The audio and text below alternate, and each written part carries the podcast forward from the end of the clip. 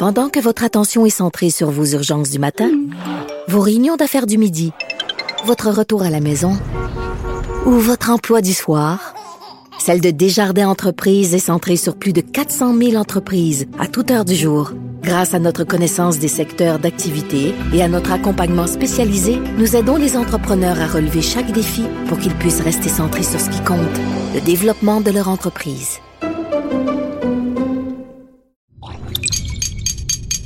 Cube Radio.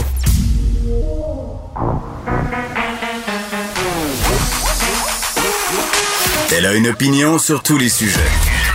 Pour elle, toutes les questions peuvent être posées. Geneviève Peterson.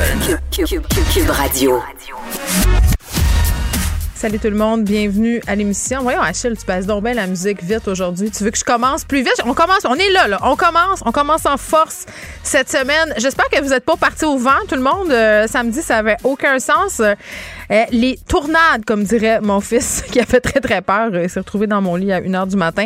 Les fenêtres en tremblaient. Et bon, euh, je me disais, phénomène météo espacé, impromptu, très, très rare. Mais non, euh, je regardais euh, différents articles sur le sujet des gens d'Environnement Canada qui diraient que c'est, qui disaient, pardon, que ces phénomènes-là allaient être de plus en plus fréquents et qu'on était peut-être justement en train d'être dans, bon, sans faire de mauvais jeu de mots, le, début de, du cyclone, que ça allait empirer et que ça allait être de plus en plus fréquent, ce type de, de, phénomène météo extrême. Donc, pour ceux qui doutent encore, euh, hein, qui se passe de quoi avec le climat, là, je pense qu'on commence à en avoir des preuves assez tangibles. En tout cas, moi, ça me fait peur, le vent, donc je sais pas qu'est-ce qu'il va falloir que je fasse. Il va falloir que je fasse une petite thérapie cyclonesque. OK variant Omicron, là, on essaie depuis euh, quelques semaines de pas trop être déprimé avec tout ça, de se dire, bon, on verra quand on sera rendu Là, on traversera le pont quand on sera rendu à la rivière. C'est ce que disait mon père. Euh, là, il se propagerait plus vite. Euh, c'est ce que, bon, semble dire différents experts, euh, notamment l'OMS. Donc, quand c'est rendu que l'OMS le dit, il faut commencer à le considérer. Est-ce que les vaccins seraient moins efficaces? C'est la question qu'on va se poser dans les prochains jours, voire les prochaines semaines. Pfizer qui est sorti pour dire qu'avec trois doses, le variant Micron, ça devrait être OK. Parlant de troisième dose, j'ai pris ce matin mon rendez-vous, oh oui, pour ma troisième dose de vaccin parce que j'ai une maladie chronique chronique, pardon, l'asthme. Je mélange chronique et asthme. Euh, donc voilà, 3 euh, janvier, ce sera mon tour euh, d'avoir cette troisième dose vaccin Pfizer parce que les cas quand même continuent d'augmenter assez drastiquement. On est encore à 1628 cas aujourd'hui. Et je sais pas pour vous, mais on dirait qu'autour de moi, la COVID est de plus en plus présente.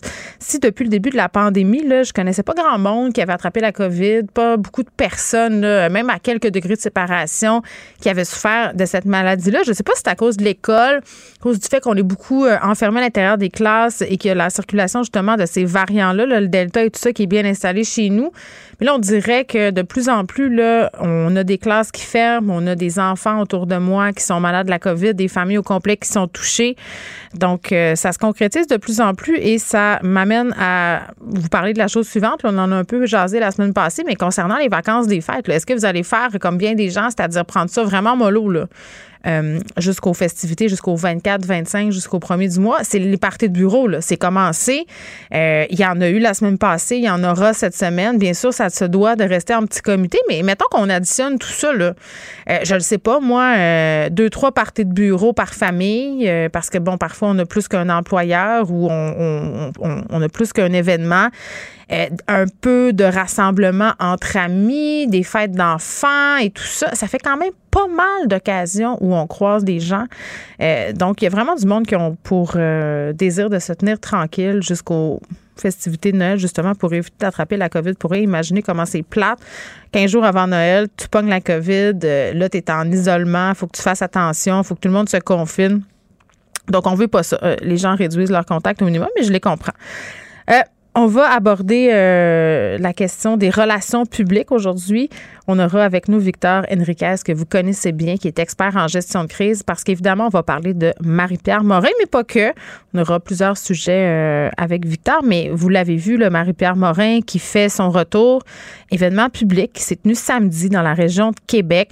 Elle avait organisé, le rappelez-vous-en, une vente euh, avec ses vêtements pour remettre euh, le profit de tout ça à un organisme, ben en fait, à, son organisme, c'est ce que je comprends, qui vient en aide différentes maisons où on si on veut, les gens qui ont des problèmes de consommation de substances. on se rappelle que Marie-Pierre Morin a avoué récemment non seulement avoir eu des problèmes de consommation, mais elle a nommé cette, substance-là qui est la cocaïne. Euh, est-ce que ça va convaincre les gens de lui donner une autre chance, les diffuseurs aussi? Parce que, euh, mettons, si je regarde là, ce qui s'est passé samedi, il y avait vraiment beaucoup de monde, beaucoup de personnes qui se sont rendues pour voir Marie-Pierre Morin. Euh, donc, elle semble quand même avoir un public assez large encore. Est-ce que ce sera suffisant? Donc, ça, c'est la question qu'on va se poser. Et on parlera d'Elon Musk aussi, qui a été nommé personnalité de l'année par le magazine Times. on le décrit souvent comme un génie imprévisible. Elon Musk comme quelqu'un un peu de, mystérieux aussi en même temps.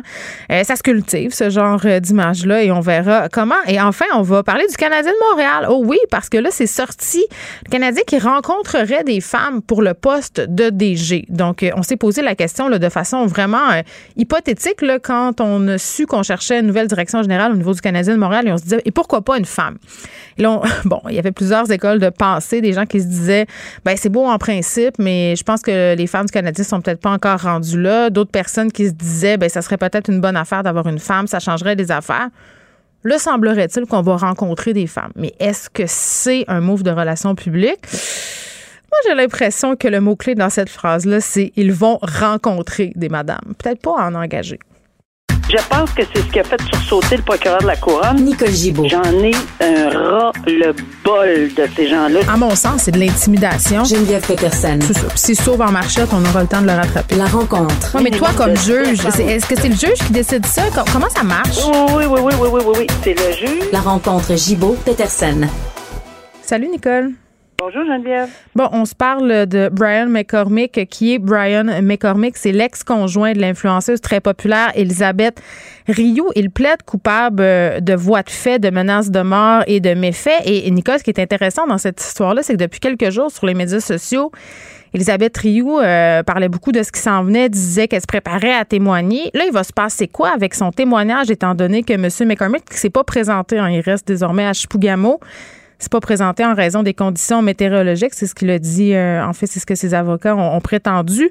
Il va se passer quoi avec ce témoignage-là, étant donné qu'il a enregistré un plaidoyer de culpabilité? Bon, effectivement, il faisait face à 13, euh, ben, enfin, je sais pas combien en tout de chefs d'accusation, hum. là. Mais euh, c'est sur une période de 13 à 15 épisodes, là, en moins d'un an qui est tragique aussi, là, c'est que... Il y avait un jeune bébé et tout ça dans l'équation. Exactement. C'est vraiment, vraiment... Et clairement, c'est de la violence conjugale, là, on s'entend, là, euh, qu'on met dans la catégorie de euh, violence conjugale. Et, mm-hmm. dans ces circonstances-là, je pense qu'on ne peut qu'applaudir. Et de un, le fait que ça se ça se règle pour, pour éviter, quand on dit qu'est-ce qui va se passer avec le témoignage, ben, elle n'est pas obligée, ne sera pas obligée de témoigner au procès, donc se faire contre-interroger, c'est pas vrai, plutôt ci, puis plutôt ça, là. ce qui est difficile, souvent, le contre-interrogatoire et revivre les événements, mais mm. très certainement, on va nécessairement l'inviter. Je, je, je, oui, parce que pour certaines victimes, ça peut, euh, oui, c'est difficile parfois, on en parle souvent toutes les deux, mais ça peut aussi être empouvoirant de reprendre le contrôle de son récit aussi puis de le raconter. Oui, mais il y a d'autres phases. Là, ça, le procès, c'est une chose, plaidoyer de culpabilité, c'est une chose. Ça, ça termine cette partie-là, mais le procès n'est pas terminé. Pourquoi? Parce qu'il n'y a pas de sentence encore. Hmm. Et là, la peine, la poursuite, on a compris qu'elle veut demander de l'emprisonnement. On peut comprendre avec les chefs d'accusation, l'emprisonnement ferme. Mais comme c'est une personne, bon, aller vérifier ses antécédents judiciaires, hmm. Euh, quel genre de personne il est, comment il était, etc., dans son milieu, dans son milieu de travail, dans son milieu avec ses amis, euh, bon, connu ou pas connu des, euh, des, des du corps des, corps policiers, ben, on a demandé la confection, ce qui est tout à fait normal, c'est ce qui arrive régulièrement, en fait, tout le temps, ou presque, la, la fabrication d'un rapport présententiel. Alors, on va analyser, là, des, agents de probation vont se pencher sur le sujet, mmh. vont faire, vont analyser tout ça, puis vont faire des, des peut-être pas nécessairement des recommandations, mais tout au moins, on va donner un hum. éclairage au juge. Et là, elle va pouvoir témoigner. Moi, j'ai une question, euh, Nicole, parce que tu dis, euh, bon, il a reconnu, euh, il plaide coupable pour certains chefs d'accusation. On dit un arrêt conditionnel des procédures qui a été prononcé sur trois accusations, étranglement, séquestration, harcèlement. Qu'est-ce que ça veut dire, ça? Ben, quand on plaide coupable, c'est parce que clairement, il y a une entente. On c'est pas caché, là, c'est assez évident que la couronne et la défense se sont entendus pour éviter. Les mots importants, là, c'est se sont entendus, mais dans le but d'éviter euh, la tenue d'un procès, puis le témoignage, le contre-interrogatoire, comme on dit en, entrée de jeu, puis le, brassage là, à la cour, euh, she says, he says, oui. il a dit, elle m'a dit. toute la médiatisation de l'affaire, étant donné que cette femme-là, elle est très suivie. Oui. C'est ça. Alors, ça, c'est, c'est une chose. Un arrêt conditionnel, bien évidemment, c'est là pour le moment, il a plaidé coupable. Peu importe ce qui peut arriver, parce qu'on a déjà vu des gens qui ont fait des requêtes pour retirer leur plaidoyer de culpabilité. Alors, hum. on on n'acquitte pas quelqu'un avant que le dossier soit fini. Là, hum. pour le moment, c'est un arrêt conditionnel des procédures. Évidemment, si tout passe, si on a une sentence, si tout se finit, les délais d'appel, ben c'est sûr que ça va, il n'y en aura pas. Ces accusations ne tiennent pas. Ah, c'est ça que ça veut dire, c'est conditionnel à ce que tout soit fini pour être ça ne revienne pas en arrière. Bon, et M. McCormick qui a admis des, avoir euh, posé et dit des choses absolument épouvantables, notamment il aurait menacé, ben, il pas aurait, il a admis, le menacé de la, de la tuer, de la brûler vivante, de shooter une balle dans la tête. Euh, il a traité, épouvantable histoire, épouvantable. Oui, effrayant, puis il a plaidé coupable des voies de fait, des menaces de mort probablement dans contexte-là, puis des méfaits. En présence d'un enfant. Un jeune, un jeune bébé, une, petite, fille. Six adolescents arrêtés en lien à des menaces ayant mené à la fermeture d'une école. Euh, Nicole, c'est drôle, je chroniquais là-dessus vendredi dans le journal sur le fait que souvent, euh, les adolescents n'avaient pas nécessairement conscience des répercussions possibles de ce qu'ils postaient euh, sur les médias sociaux, que ce soit Instagram, Facebook. Ils font peut-être pour s'amuser, pour faire des blagues, mais ne réalisent pas toujours qu'un, ça peut faire de la peine, deux, ça peut être intimidant, et, et trois, ça peut faire vraiment peur. Et là, c'est le cas. Là. Il y a des écoles ce matin qui sont sur surveillance policière parce que, bon, sur les médias sociaux, ça circulait qu'il y aurait possiblement euh, des attaques avec armes à feu. Et quatre, ça mène et ça peut mener, tel qu'on le voit, à des arrestations, cinq à des procès, six à des condamnations. C'est rien de, de, léger, là. Et euh, je pense que dans les circonstances, oui, on l'a dit et répété souvent avec les gens pendant la pandémie qui allaient sur les réseaux sociaux, dans leur sous-sol, euh, écrire n'importe quoi durant la nuit, faire des menaces à, au gouvernement, à des personnes mm. bien spécifiques, etc. Mais c'est exactement la même chose, sauf que peut-être qu'on n'a pas le même développement au niveau des connaissances entre 13, ben 13 ans, là, on s'entend que à 13 ans et entre 13 et 16 ans, je pense là qu'ils ont ces, ces gens-là qui ont été accusés, ces jeunes-là. Alors, mais ils sont pas conscients. Mais non, non, non, je, je l'ai fait ça en privé. Non, non, non, j'ai juste envoyé ça à un tel. J'ai ça, ça n'a aucun sens de pas comprendre que ah, c'est maintenant planétaire. Ça sera pas juste au Québec, au Canada, ça va être planétaire. Et non seulement c'est pas privé, mais il y a des méthodes de décrypter. Les mhm. policiers vous l'expliqueront pas aux jeunes comment ils font pour décrypter puis retrouver. Mais ils ont ces mesures-là. Je les ai vues. Même si on efface les messages, hein, Nicole, euh, rien n'est jamais effacé pour vrai.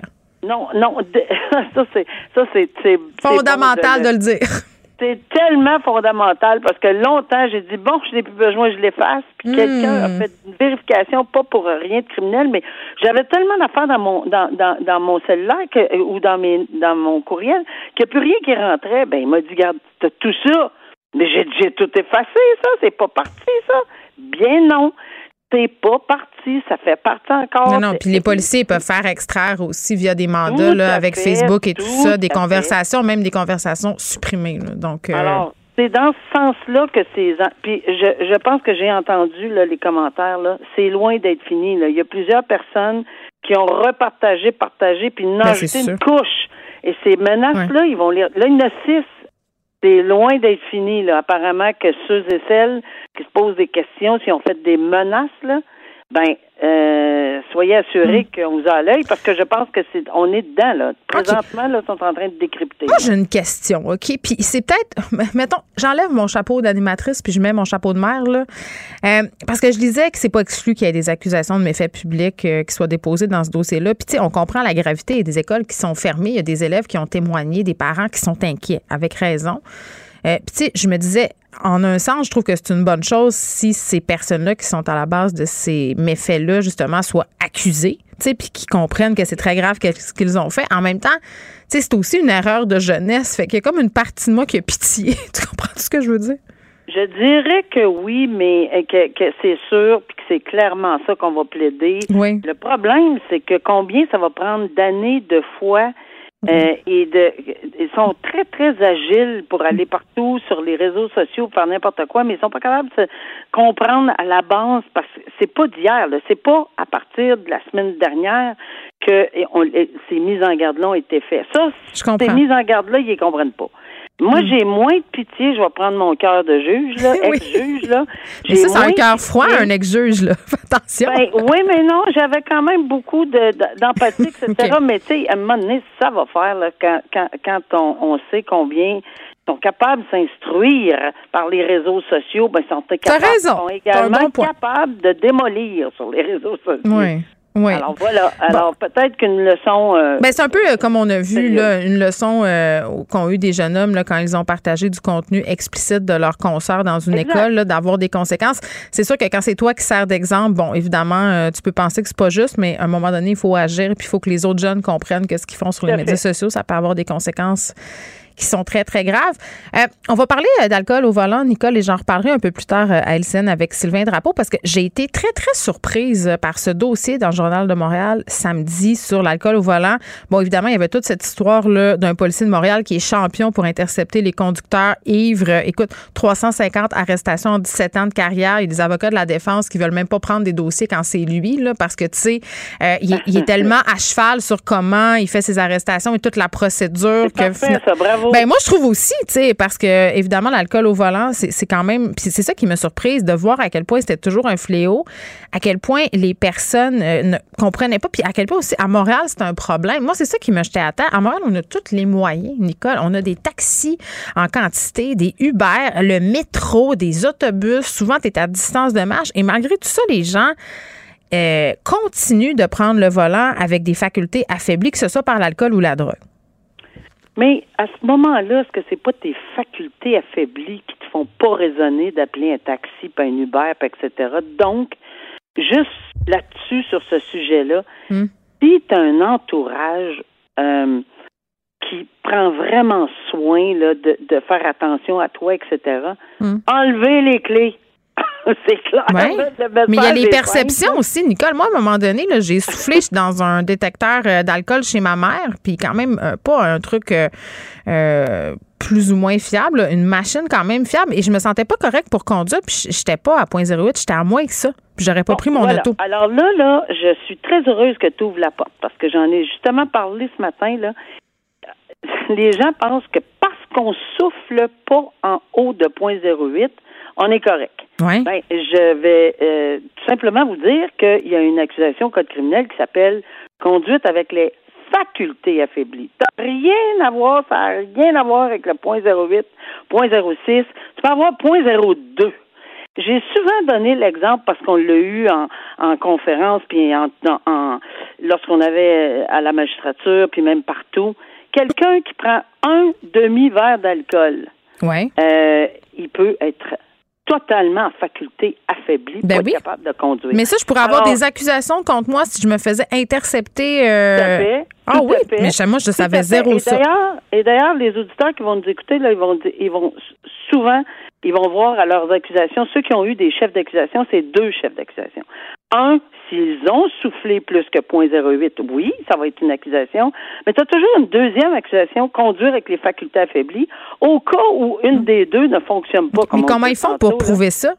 Ben, souvent, c'est par les agissements, euh, la façon dont ils marchent sur une ligne droite. Il y a des tests qui font également physique.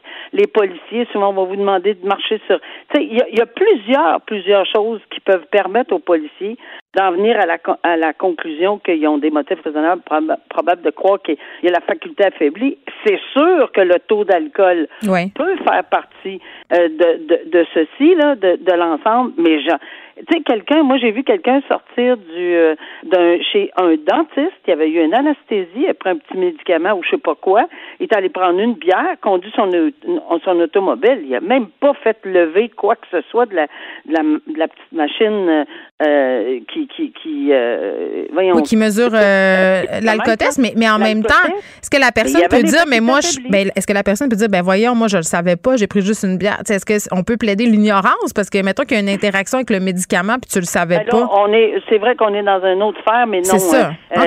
c'est pas juste l'interaction avec un autre. Mais fatigué, on est très fatigué, juste fatigué, très très fatigué. Ben, c'est ça. Et on prend de la, un peu d'alcool on n'est pas en condition de conduire. Ben moi, Nicole, c'est bien simple. Je vais dire mon truc. Euh, premièrement, dès que je bois de l'alcool dans une soirée, je ne prends pas ma voiture. C'est tout simple ben, comme ça. C'est peut-être le meilleur truc à prendre ben parce que quand on joue avec le feu, on se brûle. Ben oui. Oui, mais j'étais juste, juste, juste. Mais allez, euh, écoutez, je veux juste dire que le texte dans le journal de Montréal et les statistiques et toutes les amendes pour parce que je vais pas l'oublier là, j'ai rarement vu un dossier aussi bien préparé. S'il y a quelqu'un qui sait pas ce que ça veut dire, là, être trouvé coupable ou se faire arrêter pour faculté affaiblie, descendez l'article. Oui, puis allez voir les statistiques puis les conséquences. Oui. Il y a vraiment beaucoup, beaucoup de matériel, les coûts, les assurances. Euh, c'est inconcevable. oui, ça a des répercussions. Oui, ça a changé là depuis quelque temps. Puis il y a, y a, vraiment des coûts incroyables. Ben changé, c'est parce que les compagnies d'assurance s'ajustent mmh, également. là. Bien sûr. Et euh, c'est inestimable ce que ça peut coûter. Et ensuite, ben, allez donc lire les témoignages, dont une amie qui a eu une perte de quelqu'un chez elle, là, mmh. euh, ou je sais pas en tout cas. Et son ami prend encore, encore le, son véhicule euh, alors qu'elle est en état de, c'est à n'y rien comprendre. Oui, mais moi, deux affaires. Euh, allez vraiment le lire, le dossier, parce que c'est vrai que c'est très, très bien fait, mais c'est de se dire aussi pourquoi les véhicules sont pas tous munis d'un antidémarrage. Je sais que ça coûterait super cher à faire, mais jamais je croirais qu'on pourrait pas développer quelque chose de faisable. Comme ça, ça éviterait tellement de problèmes. Et deux, si vous posez la question, est-ce que je suis correct pour conduire, c'est probablement parce que vous ne l'êtes pas. Moi, c'est comme ça que, ben, je vois ça. C'est pas probablement ça. Euh, puis c'est sûr que c'est plus facile pour quelqu'un. Moi, j'ai jamais pris d'alcool de ma vie. Là, j'en prends pas une goutte. Fait que c'est toujours, toujours le cas. C'est plus facile peut-être pour moi d'en parler parce que les gens disent, ben oui, mais on sait bien. Hein. Ah, jamais. Oui, mais c'est parce que j'en ai vu d'autres. Là, je suis quand même sorti un peu dans ma vie. Là, puis les gens autour de moi, je, je, je n'en revenais pas. Euh, alors qu'à l'époque, dans une époque, on prenait beaucoup d'alcool, on prenait nos véhicules. Ben moi, je courais après les clés. Ben, tu faisais bien, Nicole. à demain. À demain. Bye. Pendant que votre attention est centrée sur cette voix qui vous parle ici, ou encore là, tout près ici, très loin là-bas, ou même très, très loin, Celle de Desjardins Entreprises est centrée sur plus de 400 000 entreprises partout autour de vous. Depuis plus de 120 ans, nos équipes dédiées accompagnent les entrepreneurs d'ici à chaque étape pour qu'ils puissent rester centrés sur ce qui compte la croissance de leur entreprise. Ne vous laissez pas berner par ces prises de position saisissantes. Geneviève Peterson est aussi une grande sensible. Vous écoutez Geneviève Peterson. Et là, si vous avez essayé de vous rendre sur différents sites gouvernementaux en fin de semaine, euh, peut-être que vous êtes euh, buter à une porte close virtuelle, euh, c'est mon cas là. Euh, puis c'est le cas aussi de mes enfants. Ma fille qui essaie de faire des devoirs sur un portail qui s'appelle Mosaïque, qui utilise certaines écoles de la CSDM là, pour plein d'affaires. même certains parents l'utilisent aussi pour faire la réinscription de leurs enfants. On est en plein dans la période là. Ça se termine le 15 décembre et c'est la fin de la période aussi très bientôt pour les déclarations de TPS TVQ. Donc grand achalandage là, sur le site de Revenu Québec qui est fermé lui aussi. Pourquoi? Ben parce que près de 4000 sites qui ont été fermés, des sites gouvernementaux, à cause d'une faille informatique. On en parle avec Éric Parent, qui est PDG d'Eva Technologies. Éric, salut. Salut. Bon, euh, c'est assez surprenant de voir ça, une telle proaction de la part du gouvernement. Tu sais, souvent, quand il y a des euh, brèches au niveau informatique puis qu'on a des fuites de données, on est tout le temps dans la réaction et non dans l'action. Là, pour une fois, euh, le gouvernement qui a anticipé justement cette affaire-là et qui a tout stoppé. Ben, anticiper. En gros, il y a eu, c'est une grosse alerte quand même qu'il y a eu. toute la planète est paniquée là-dessus parce que mm-hmm. c'est quelque chose, une vulnérabilité qui peut permettre de prendre le contrôle du système. Évidemment, c'est important. Et puis, oui, ils ont bien réagi. c'est, vrai que d'habitude, on a des choses négatives à dire. C'est vrai, on peut bien. Hein? Ben oui, ça fait du bien. Ils ont décidé de les éteindre. Ben, c'est merveilleux, c'est merveilleux. C'est comme si on avait un, mémo qui vient d'un manufacturier de pneus qui nous dit euh, tous les pneus sur les véhicules lourds, euh, tel modèle de pneu peut avoir une faille. Ben, on a dit, ben là, on sait pas où sont ces pneus-là. Fait qu'on arrête tous les camions le temps qu'on regarde les pneus. Ben, c'est une belle métaphore. OK, cette fermeture-là a été causée en lien avec une brèche qui s'appelle Log4Shell. Est-ce que tu peux nous expliquer c'est quoi? Ben, en gros, quand on écrit un logiciel, on veut pas réinventer la roue. Fait que s'il y a une fonctionnalité qu'on veut dans notre logiciel qui existe déjà, on va aller chercher euh, ce bout de logiciel-là ailleurs. Et puis, c'est ça qui s'est passé. Fait que Log4j, qui est le produit, oh. c'est un produit de journalisation. Non, Log4Shell, c'est correct. Log4Shell, c'est le nom, le cute. Il donne toujours un nom bien cute aux affaires. Fait que Log4Shell, c'est la vulnérabilité. OK, non, mais c'est parce que, des fois. Prendre le contrôle. Oui. Et puis, euh, fait que cette vulnérabilité est dans un morceau de logiciel que plein de gens ont copié, ont utilisé. C'est comme des patrons. C'est des patrons pour faire des, sites Internet. Si on veut parler un, langage comme plus accessible, c'est des modèles. Oui, oui. Ben, c'est des modèles. Dans ce contexte-là, c'est vraiment littéralement un morceau de logiciel qu'on décide qu'on va réutiliser. Et puis euh, là, il y a une faille dedans, mais tout le monde, pas tout le monde, mais quasiment tout le monde, bien des gens l'utilisent. Et puis c'est ça le problème, c'est que ça ne veut pas dire que tu vas le savoir qu'il est utilisé à l'intérieur d'un produit que toi tu as acheté pourrais avoir acheté un, équipement qui est sur ton réseau, il y a ce problème-là dedans. Fait là, ça veut dire que si c'est toi qui as écrit le logiciel, tu devrais savoir qu'est-ce que tu as utilisé. Ça, c'est une mm-hmm. chose. Mais quand c'est pas le cas, ça veut dire qu'il faut que tu attendes que les manufacturiers te disent on a vérifié, puis nous autres, on l'a pas le problème, mm. ou on l'a, puis il y a une mise à jour dans ton dans ton, ton logiciel XYZ qui vient d'un autre manufacturier. Fait que ça, ça va prendre du temps, puis en théorie, quand on va faire des tests de sécurité, euh, on va en retrouver l'année prochaine. OK, fait que ça se pourrait qu'on ait des mises à jour dans, dans les prochains dans les prochains jours, voire semaines, et c'est peut-être bien de les faire. C'est ce que je comprends.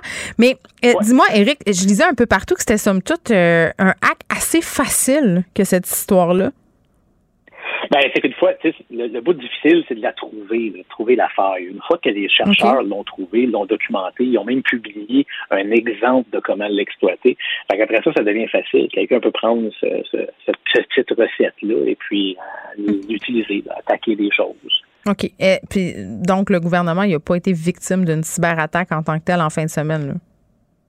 Non, il a été victime d'une de, de, brèche qu'il faut prendre en charge. La nuance là-dedans, c'est qu'il y a deux façons de détecter un problème comme ça.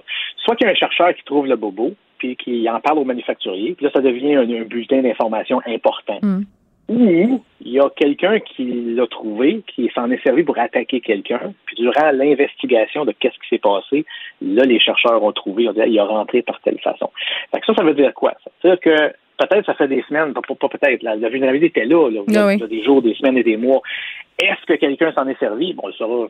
Bon, on le saura jamais. Hmm. Euh, pour l'instant, on n'a pas d'artefact, on n'a pas non. de qui dit eu quoi. Ben, puis en même temps, euh, bon, on est des humains et on pense à nous en premier. Là, on se demande est-ce que cette brèche-là, ça a pu nous affecter? Est-ce que ça va nous affecter? Les banques, par exemple, est-ce que les banques ont dit quelque chose? Est-ce que ça peut avoir touché les sites des institutions financières? Il me semble qu'on n'a rien là, à ce niveau-là. Ben, c'est pas impossible, mais les banques, quand on regarde sur le marché, si on veut, dans, les entreprises, hmm. les banques sont quand même très matures en cybersécurité. Qu'est-ce que ça veut dire, ça? Ça veut dire que s'ils ont cette faille-là, ils vont être équipés pour réagir vraiment rapidement. Et puis, ils vont avoir des mesures de sécurité, disons, en avant des systèmes Internet qui permettraient peut-être de filtrer si quelqu'un essaye de faire, euh, d'utiliser cette hmm. faille-là. même si on peut régler le bobo, si on a de la technologie qui nous permet de dire hey, j'ai quelque chose de louche, il y a quelqu'un qui est en train de l'essayer, ben on va on va stopper la communication. Fait qu'il pourrait avoir des mécanismes qui fait que la banque euh, va, quand même réagir, ils vont quand même travailler là-dessus, mais pour eux, le niveau de risque va être bien géré. Et puis, comme je dis, ils ont, des gens vraiment ferrés dans les banques parce que c'est mm. là qu'allait l'argent.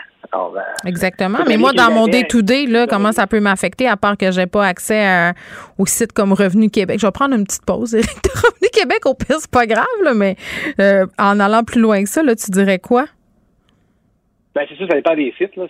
Mais en théorie, il n'y a pas personne qui va en mourir. Le 911 fonctionne encore. Tu peux appeler une ambulance. Euh, les, services disons, de, base fonctionnent. C'est sûr que si tu as payé ton impôt, ben, c'est correct. On peut, on peut attendre une semaine. Euh, mais ils sont mieux de pas me charger de l'intérêt. C'est de leur faute.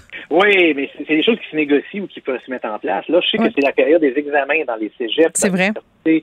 Alors, ça se peut qu'il y ait eu des impacts sur des systèmes qui ont fermé. Mais ça aussi, ça peut se, se, renégocier dans le sens qu'on dit, ben mm. oui, l'examen c'est dû aujourd'hui, mais on va, on va le repousser la semaine prochaine.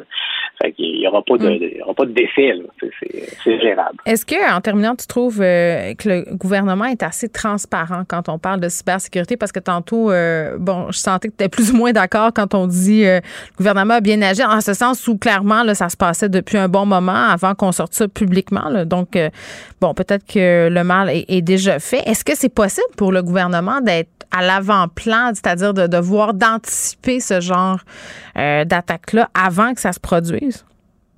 Ben, la réalité, c'est que le gouvernement, je trouve qu'ils ont quand même été, euh, ont quand même été bien, parce que les bulletins ont pu, été publiés le vendredi. Toute la planète a appris qu'il y avait un problème vendredi, et puis pas longtemps. Mais ça, c'est pas un hasard. Hein? Je disais que les pirates agissent souvent le vendredi ou le jeudi à cause de la fin de semaine. Personne n'est là, donc ça leur permet de travailler en paix. Oui, c'est juste que là, c'est les bulletins qui viennent du manufacturier qui ont été publiés en, en français. Fait évidemment, ils travaillent là-dessus les journées d'avant. Euh, il n'y a pas grand-chose qu'on peut faire. C'est comme si un rappel automobile. On a un rappel automobile, mais tu peux pas réagir tant que tu as poursuivi le rappel. Fait que là, c'est ça qu'on vient d'avoir. On vient d'avoir un rappel logiciel, et puis le, gouvernement et les entreprises doivent prendre ça en charge. Le gouvernement, c'était facile pour eux, ils pouvaient fermer les 4000 sites. Hmm. Ça passe par un endroit centralisé. Les entreprises, c'est pas le cas. Les entreprises, ils vont, ils vont saigner du nez encore pendant plusieurs semaines. Bon, saigner du nez puis devoir investir des sommes pour patcher ça. Mais pendant ce temps-là, tu nous dis là, que pour nous, là, vraiment, il n'y a pas grand-chose à faire. Commençons peut-être à préparer nos plaidoiries pour Revenu Québec, si jamais euh, il y a des choses qui sont euh, en attente dues à ces pauses de site web pour des raisons de sécurité. Éric Parent, merci, qui est PDG d'Eva Technologies. 4000 sites gouvernementaux quand même qui ont été suspendus d'urgence en raison de cette faille informatique. Geneviève Peterson. Elle réécrit le scénario de l'actualité tous les jours. Vous écoutez Geneviève Peterson. Cube Radio.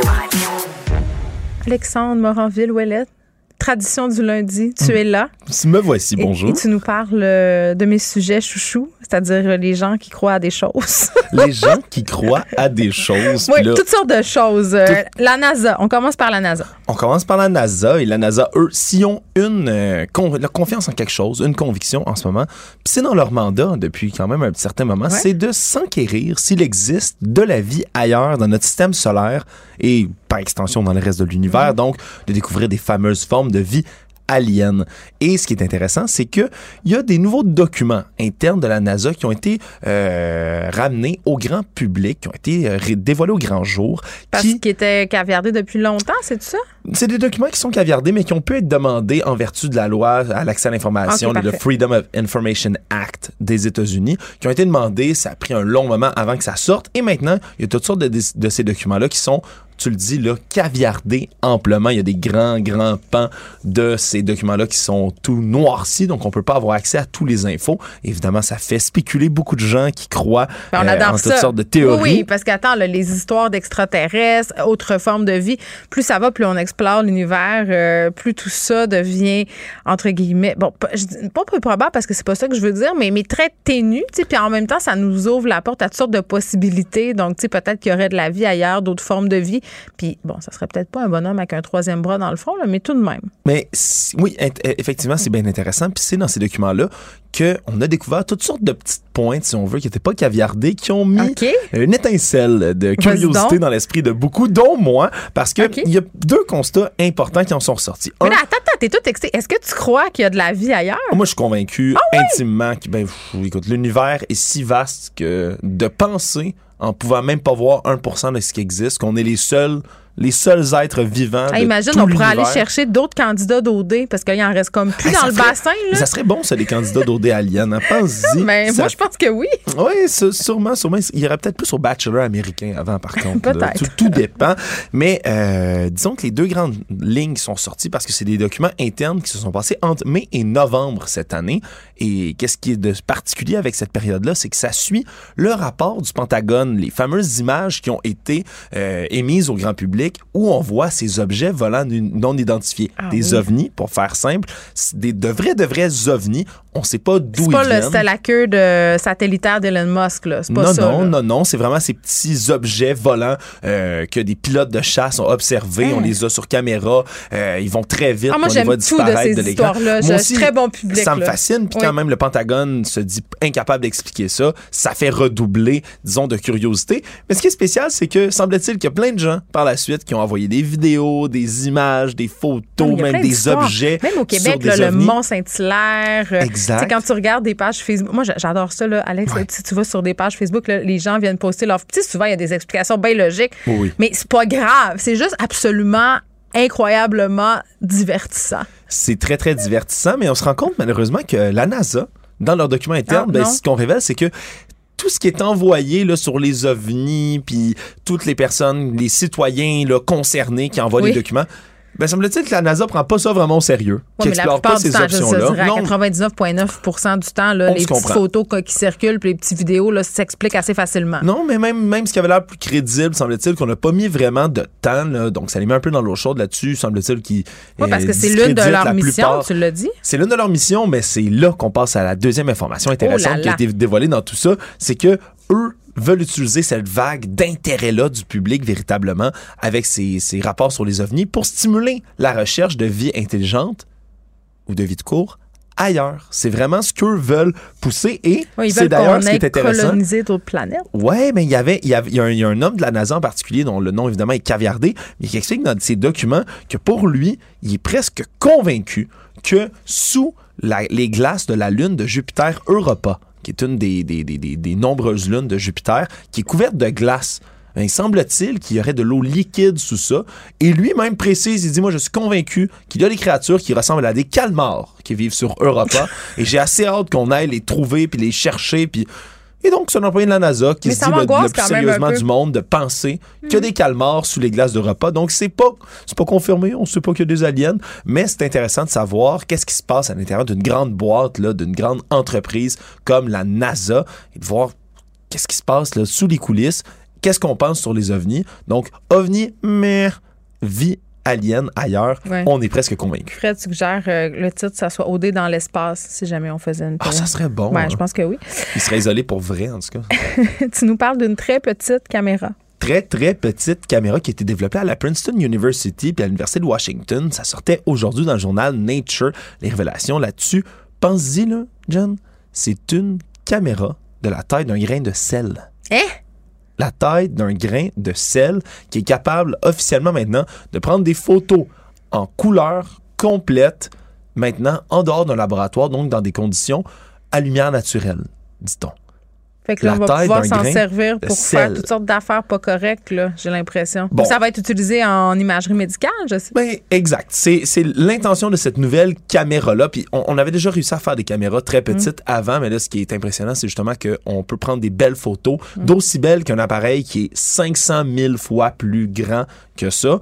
Euh, on peut prendre des, des, des images de la même, même Ouais, résolution. parce que là, ma mère me racontait qu'elle est allée passer un test de l'estomac puis qu'elle a dû avaler la petite caméra. Là. Ben, Euh, avaler une petite caméra versus avaler quelque chose qui est gros comme un grain de sel, c'est bien moins stressant. Là. Voilà, et c'est pour ça à l'origine qu'on veut créer ce genre de technologie-là. Mm. Parce que c'est une un nouveau type de système optique qui s'appelle, le, le nom me fait rire évidemment avec tout ce qu'on sait maintenant sur Facebook, mais ça s'appelle la métasurface. oui, on est encore dans le méta. J'adore. Mais c'est la métasurface, mais Ouais. c'est que ce genre de petite caméra, on pourrait, comme elle est tout petite, ben, couvrir des surfaces aussi avec ça.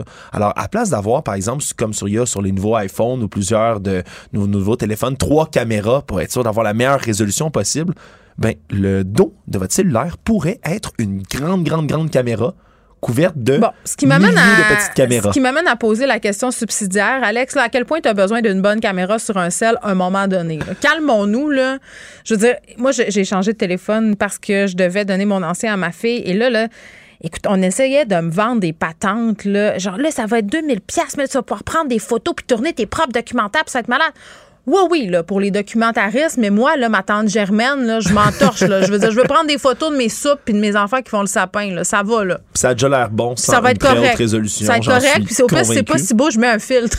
Donc, ça va, là. Mais ça, reste que c'est c'est- c'est intéressant de voir comment cette, cette nouvelle, euh, ce nouveau système optique-là qui est développé va pouvoir être utilisé. Évidemment, tu le dis en imagerie médicale, hein, le moins invasif, Ouais, et c'est j'espère que le ça sera mieux. pas utilisé, Euh, évidemment, on le veut, Ouais. mais pas utilisé. Ouais, tu l'as À dit. des fins d'espionnage ou de- d'affaires de, filmer des petites culottes. Puis, hein, Ben, on c'est l'a vu, là. Il y a eu des dossiers là-dessus, là. Évidemment, le document dans Nature, la- le nouvel article scientifique, ne parle pas de ce genre d'application-là, mais c'est effectivement ce point ce que je voulais soulever- avec toi parce que.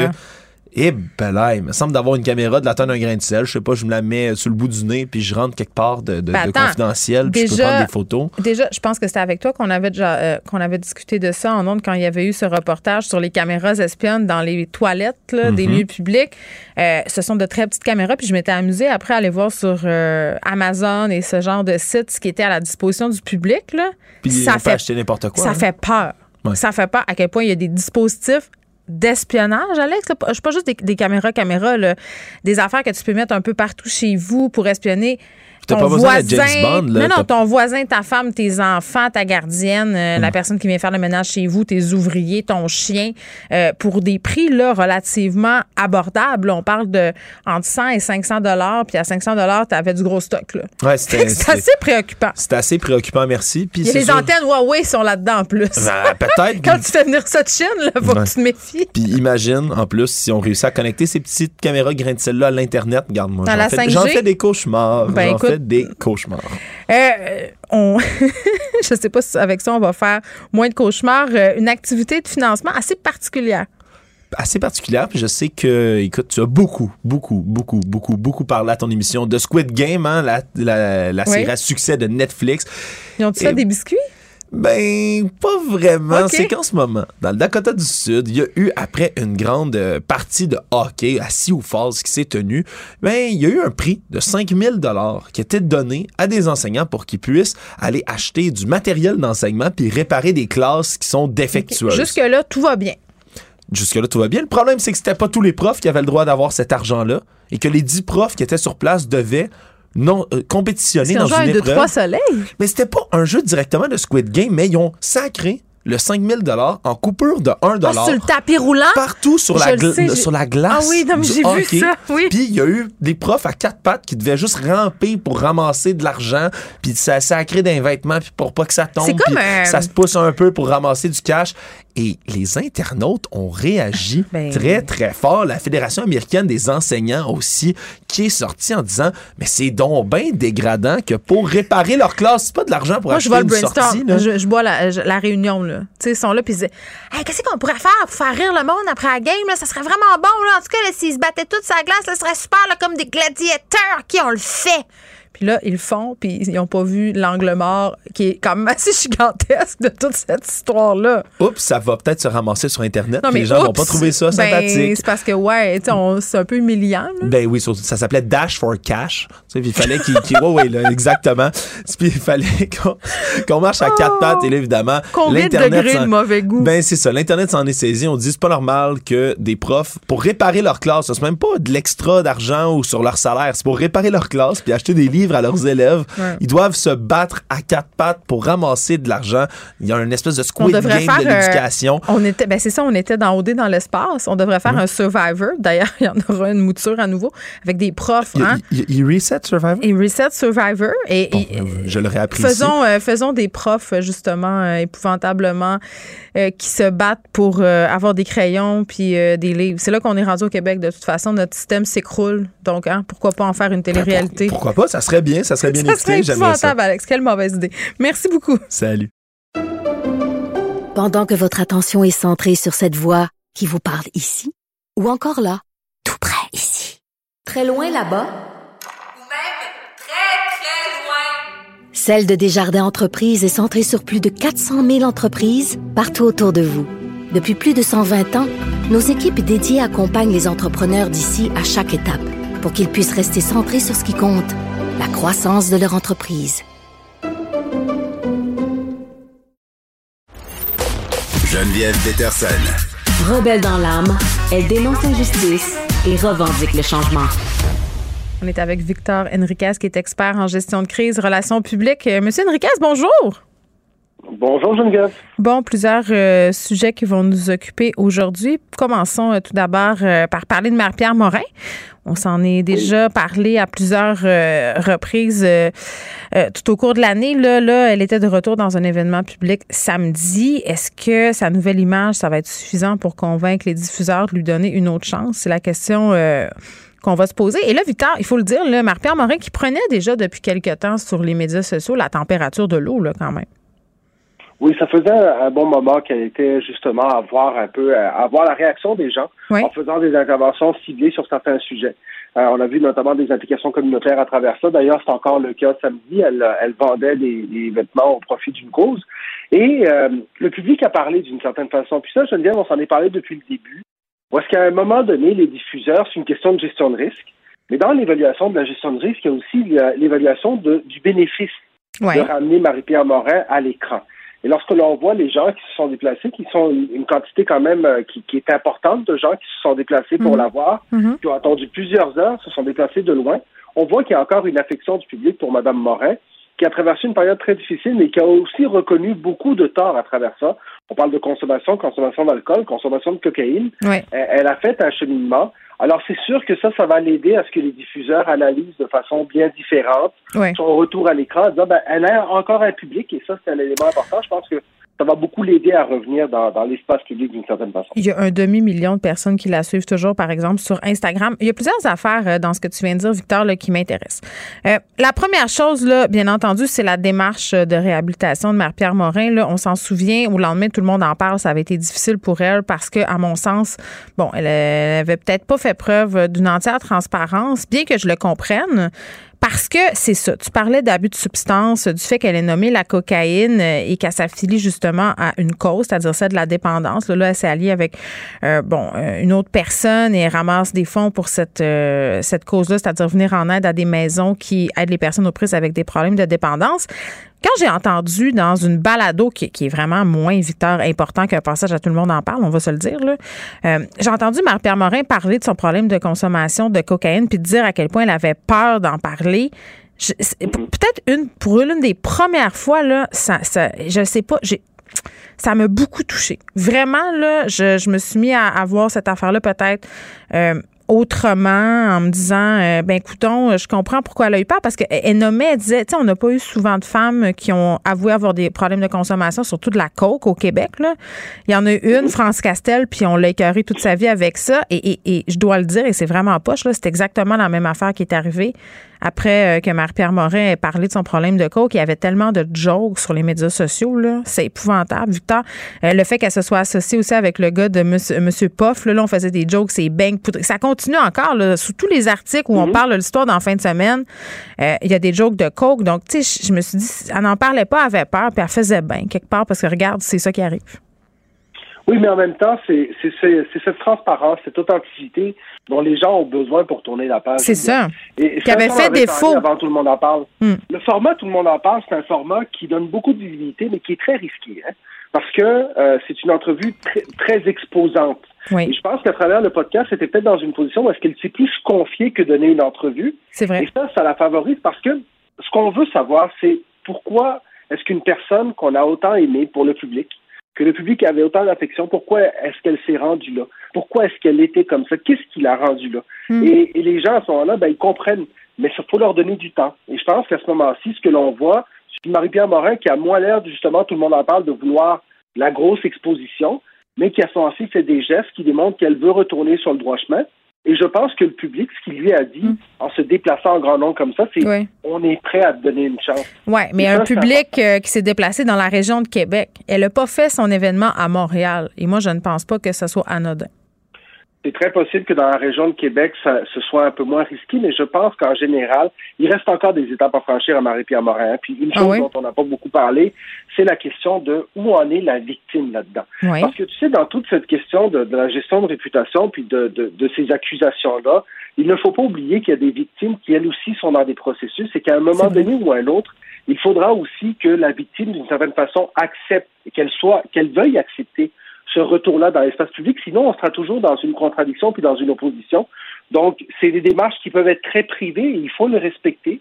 Mais je suis convaincu mm. que là-dedans, il y a quand même des démarches aussi d'une certaine une certaine démarche réparatrice avec la victime, parce que si on veut, pour Marie-Pierre Morin, si elle veut que ça dure à long terme, hmm. il faut qu'il y ait une démarche envers la victime. C'est essentiel lorsqu'on veut revenir à long terme dans l'espace public. Tu sais, un truc que j'ai appris en faisant mon documentaire, le tribunal populaire, euh, c'est une victime qui me l'a dit, Victor, il m'a dit, les excuses publiques, ça vaut rien. Ce qu'on veut, c'est des excuses en privé, parce que des excuses publiques, ce ne sont que des relations publiques. Et je trouvais qu'elle avait raison. Donc, cette partie-là dont tu parles, euh, elle nous appartient pas. C'est une partie qui est privée. Ça, c'est la première chose. Puis euh, l'angle mort, toi, tu trouves que c'est la victime. C'est vrai que c'en est un, mais propos racistes aussi, euh, parce que c'est ça euh, qui était qui avait été un peu mis de l'avant dans ce deuxième dossier qui avait été publié par la presse, celui pour lequel elle, avait dû se présenter à tout le monde en parle, plutôt que prévu. Là, moi, c'est ce que je pense. les problèmes de consommation, ça ne te fait pas être raciste. il va falloir aussi, je pense, qu'elle revienne sur ces propos-là éventuellement. C'est clair. Et quand je parle de victimes, je parle des victimes. Je pense qu'on en connaît une particulièrement où est-ce qu'il y, y, a un événement en soi, puis il y a aussi d'autres parce que par des propos racistes, on exactement, mm. et par des propos racistes, on blesse d'autres mondes. Mais tout ça, c'est un processus. Puis c'est vrai que les excuses les plus importantes sont celles qu'on fait en privé. Ça prend deux personnes pour s'excuser en privé et il faut respecter le processus de la victime également. Donc quand je dis que c'est un processus qui doit prendre du temps, c'est que Marie-Pierre Morin, moi je pense que tout le monde en parle, ce qui était trop tôt pour moi. On a eu l'impression qu'elle voulait que ça revienne comme avant. Oui, elle a beaucoup parlé de sa place dans le showbiz, qu'elle voulait revenir et tout ça, puis c'était pas le temps. Et à ce moment-ci, moi, ce que je vois, c'est quelqu'un qui a compris qu'il y a un processus de retour qu'elle peut entamer, hmm. mais les choses ne seront jamais comme avant. Elle doit s'expliquer, elle doit présenter, elle doit présenter un nouveau visage, elle doit présenter qu'elle a compris des choses. Sur la question du racisme, tu sais que ça me touche particulièrement, ces choses-là. Ben oui. Euh, et c'est important qu'elle démontre qu'elle a fait un cheminement. Mais mm. c'est une jeune femme qui, bien entendu, peut avoir compris des choses dans ce processus-là, puis on espère pour elle et pour pour les gens qui l'affectionnent, que ça soit dans les meilleures circonstances possibles. Ben, il faut donner le temps au temps. Et ça, c'est pas, il n'y a pas de miracle, hein, Geneviève? Non. Parce qu'on veut se rebâtir publiquement il faut prendre le temps de faire les choses comme il faut. Puis à un moment donné, là, je sens que c'est le cas. Victor, on peut se poser la question aussi, là, puis on élargit ça au-delà de la discussion sur Marie-Pierre Morin, jusqu'où il faut que les gens paient aussi, là. Je veux dire, c'est quoi qui fait en sorte là, que justement, euh, on a l'impression que la personne a expié sa faute? C'est, ce sont des sujets excessivement complexes. Puis les diffuseurs vont peut-être la ramener, mais les annonceurs, c'est une autre affaire. Puis aussi, est-ce que est-ce que c'est possible, tu crois, selon toi, que Marie-Pierre Morin elle revienne aussi au top qu'avant? Ben ça, seul le temps le dira et le public le dira également. Mais c'est vrai qu'il y a les annonceurs là-dedans. Puis ça, c'est un premier geste, mais il y a d'autres gestes qu'elle fera. Je hmm. pense que l'important, c'est qu'elle soit bien accompagnée aussi, qu'elle conserve cette unité-là, cette authenticité de dire les choses telles qu'elles sont. Et à un moment donné, ben, la personne va faire un cheminement, puis ce sera au public d'évaluer euh, où est-ce qu'il en est par rapport à ça. Moi, j'ai toujours dit, dans l'espace public, rappelons-nous que ces personnes-là existent grâce au public, et c'est le public qui décide de les garder ou de ne pas les garder. Bon, sur une note euh, plus légère, euh, parlons d'Elon Musk qui a été nommé personne de l'année par le magazine Times. C'est une tradition. Euh, premièrement, comment est-ce que tu sais comment ils choisissent quelle sera la personnalité de l'année? Ben, je pense que si je ne me trompe pas, il y a un comité de gens qui justement sélectionnent les gens. je pense qu'il y a hmm. certains qui nous demandent, je ne le connais pas avec précision, Geneviève, mais c'est sûr qu'Elon Musk, je veux dire, c'est un. C'est logique. oui. On a vu c'est tout à fait logique et, je pense que c'était attendu aussi par rapport à la performance de Tesla. Elon Musk qui a prêché dans le désert pendant tellement longtemps avant d'en arriver à aujourd'hui être littéralement l'homme le plus riche du monde. Ben oui, puis il y a quand même une image aussi assez particulière dans les médias. on a l'impression que c'est comme quelqu'un d'insaisissable, un peu mystérieux, une espèce de génie euh, chaotique, imprévisible. Oui, c'est un peu de tout ça. Euh, je pense qu'en même temps, c'est un homme extrêmement intelligent dans sa façon justement de gérer son image publique, euh, extrêmement bien encadré aussi. Elon Musk a compris cette variété de canaux vers le public. Hein. Les médias en sont un, mais les réseaux sociaux en sont un autre. Chacune de ces réactions est scrutée à la loupe. Elle a des effets sur les marchés en tant que tel, elle a des effets économiques importants. Donc, Elon Musk contrôle son image, c'est exactement comment travailler avec. Et ce titre d'homme de l'année également, ben, il vient d'une certaine façon couronner mm. une période très faste pour Elon Musk parce que beaucoup de choses qu'il a dit, qu'il avait prévues, beaucoup de choses sur lesquelles il travaillait depuis longtemps et il prêchait, comme je disais, un peu dans le désert, se révèlent à ce moment-ci être vraies. Et, euh, et, ça, c'est ce qui lui permet d'avoir cette importance-là. Bon, en terminant, euh, Victor, euh, on n'était pas supposé de, de, parler de ça, mais c'est sorti un peu plus tôt. Puis je pouvais pas m'empêcher de te demander qu'est-ce que tu pensais de ça. On se parle du Canadien de Montréal. On sait, là, il se cherche un nouveau directeur général et euh, plusieurs ont émis l'hypothèse selon laquelle ça serait intéressant de voir une directrice générale à la tête euh, du Canadien. Plusieurs personnes euh, qui pensent que le public est pas rendu là, que c'est un peu utopique là, de penser que une telle chose pourrait subvenir. Là, on apprend que le Canadien rencontrerait des candidates femmes au poste de directrice générale. ça veut pas dire qu'ils vont le faire là, qu'ils vont engager une femme, mais le seul fait d'en rencontrer, Victor, qu'est-ce que ça nous dit? Ça dit que les choses sont enfin en train de changer dans le bon sens. Et si le Canadien de Montréal fait ce geste-là, et qui sait, hein, euh, je pense à la jambe d'Alexis Lafrenière qui a démontré ses compétences dans le monde du hockey. Peut-être que ce serait justement une très bonne candidate, sachant qu'on a Jeff Gorton qui a beaucoup plus d'expérience, qui a beaucoup d'expérience, lui, comme vice-président, donc peut être très bon pour encadrer une personne euh, nouvelle un peu dans le milieu. Mm. Euh, tu sais, Geneviève, je pense que je me souviens lorsque Catherine Reich a été nommée vice-présidente des, des, des Eagles de Philadelphie en 2019 personne comprenait comment ça se fait qu'une Québécoise se retrouvait à la tête d'une équipe, quasiment à la tête d'une équipe de la NFL. Et c'était, euh, on, brisait un plafond de verre à ce moment-là. Euh, si les Eagles ont embauché une Québécoise, je vois pas pourquoi le Canadien n'embaucherait pas une Québécoise comme directrice mm. générale. C'est sûr qu'il y aurait des réactions, mais ben. je pense qu'en même temps, après, tu te souviens comment ça a été dur pour le Canadien l'affaire Logan Mayou? Comment le Canadien s'est fait accuser d'avoir, de mal comprendre et d'être déconnecté de la réalité québécoise? Je pense qu'à travers une embauche comme celle-là, ils passeraient le message qu'ils ont compris leur rôle également dans la mm. société québécoise. Mais t'aurais pas peur? T'as pas peur que ça soit vu comme un mot justement de PR parce que moi je suis peut-être un peu trop cynique là, Victor, mais je me disais bon, ils vont en rencontrer, ça fait bien pour les relations publiques, mais dans la vraie vie, ils passeront jamais à l'acte. Ben, regarde, moi j'ai hâte de voir qui va être embauché, mais je T'es moins cynique que, moi. À ce moment-là, on peut le voir comme ça. En même temps, les gens du milieu diraient que déjà d'en avoir rencontré, c'est nouveau. C'est mm. rafraîchissant. je pense que ça démontre aussi que, et ça, ça démontre, ça montre aux gens quelque chose qu'on sait dans les milieux du hockey, c'est qu'il existe des femmes extrêmement compétentes dans le milieu du hockey qui méritent un poste comme celui-là. Mm. Donc, je pense que le Canadien le reconnaît en les rencontrant. Et j'imagine ce que ce serait si, euh, si l'une d'entre elles était nommée directrice générale. Mais le hockey est rendu là, les milieux sont rendus là, parce que les femmes ont les compétences que les hommes ont également. Je veux dire, cette ère-là, elle est là aujourd'hui.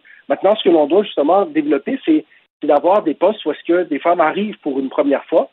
Ce serait extraordinaire, honnêtement, que le Canadien nomme la première femme directrice générale de la Ligue nationale de hockey. Mais en tout cas, moi, j'ai très, très hâte de voir. Moi, je trouve ça génial. oui, bon, euh, on, va se tenir euh, au courant, disons ça comme ça. Victor Henriquez, merci beaucoup. C'est toujours un plaisir euh, de décortiquer l'actualité avec toi. Victor, qui est expert en gestion de crise et relations publiques.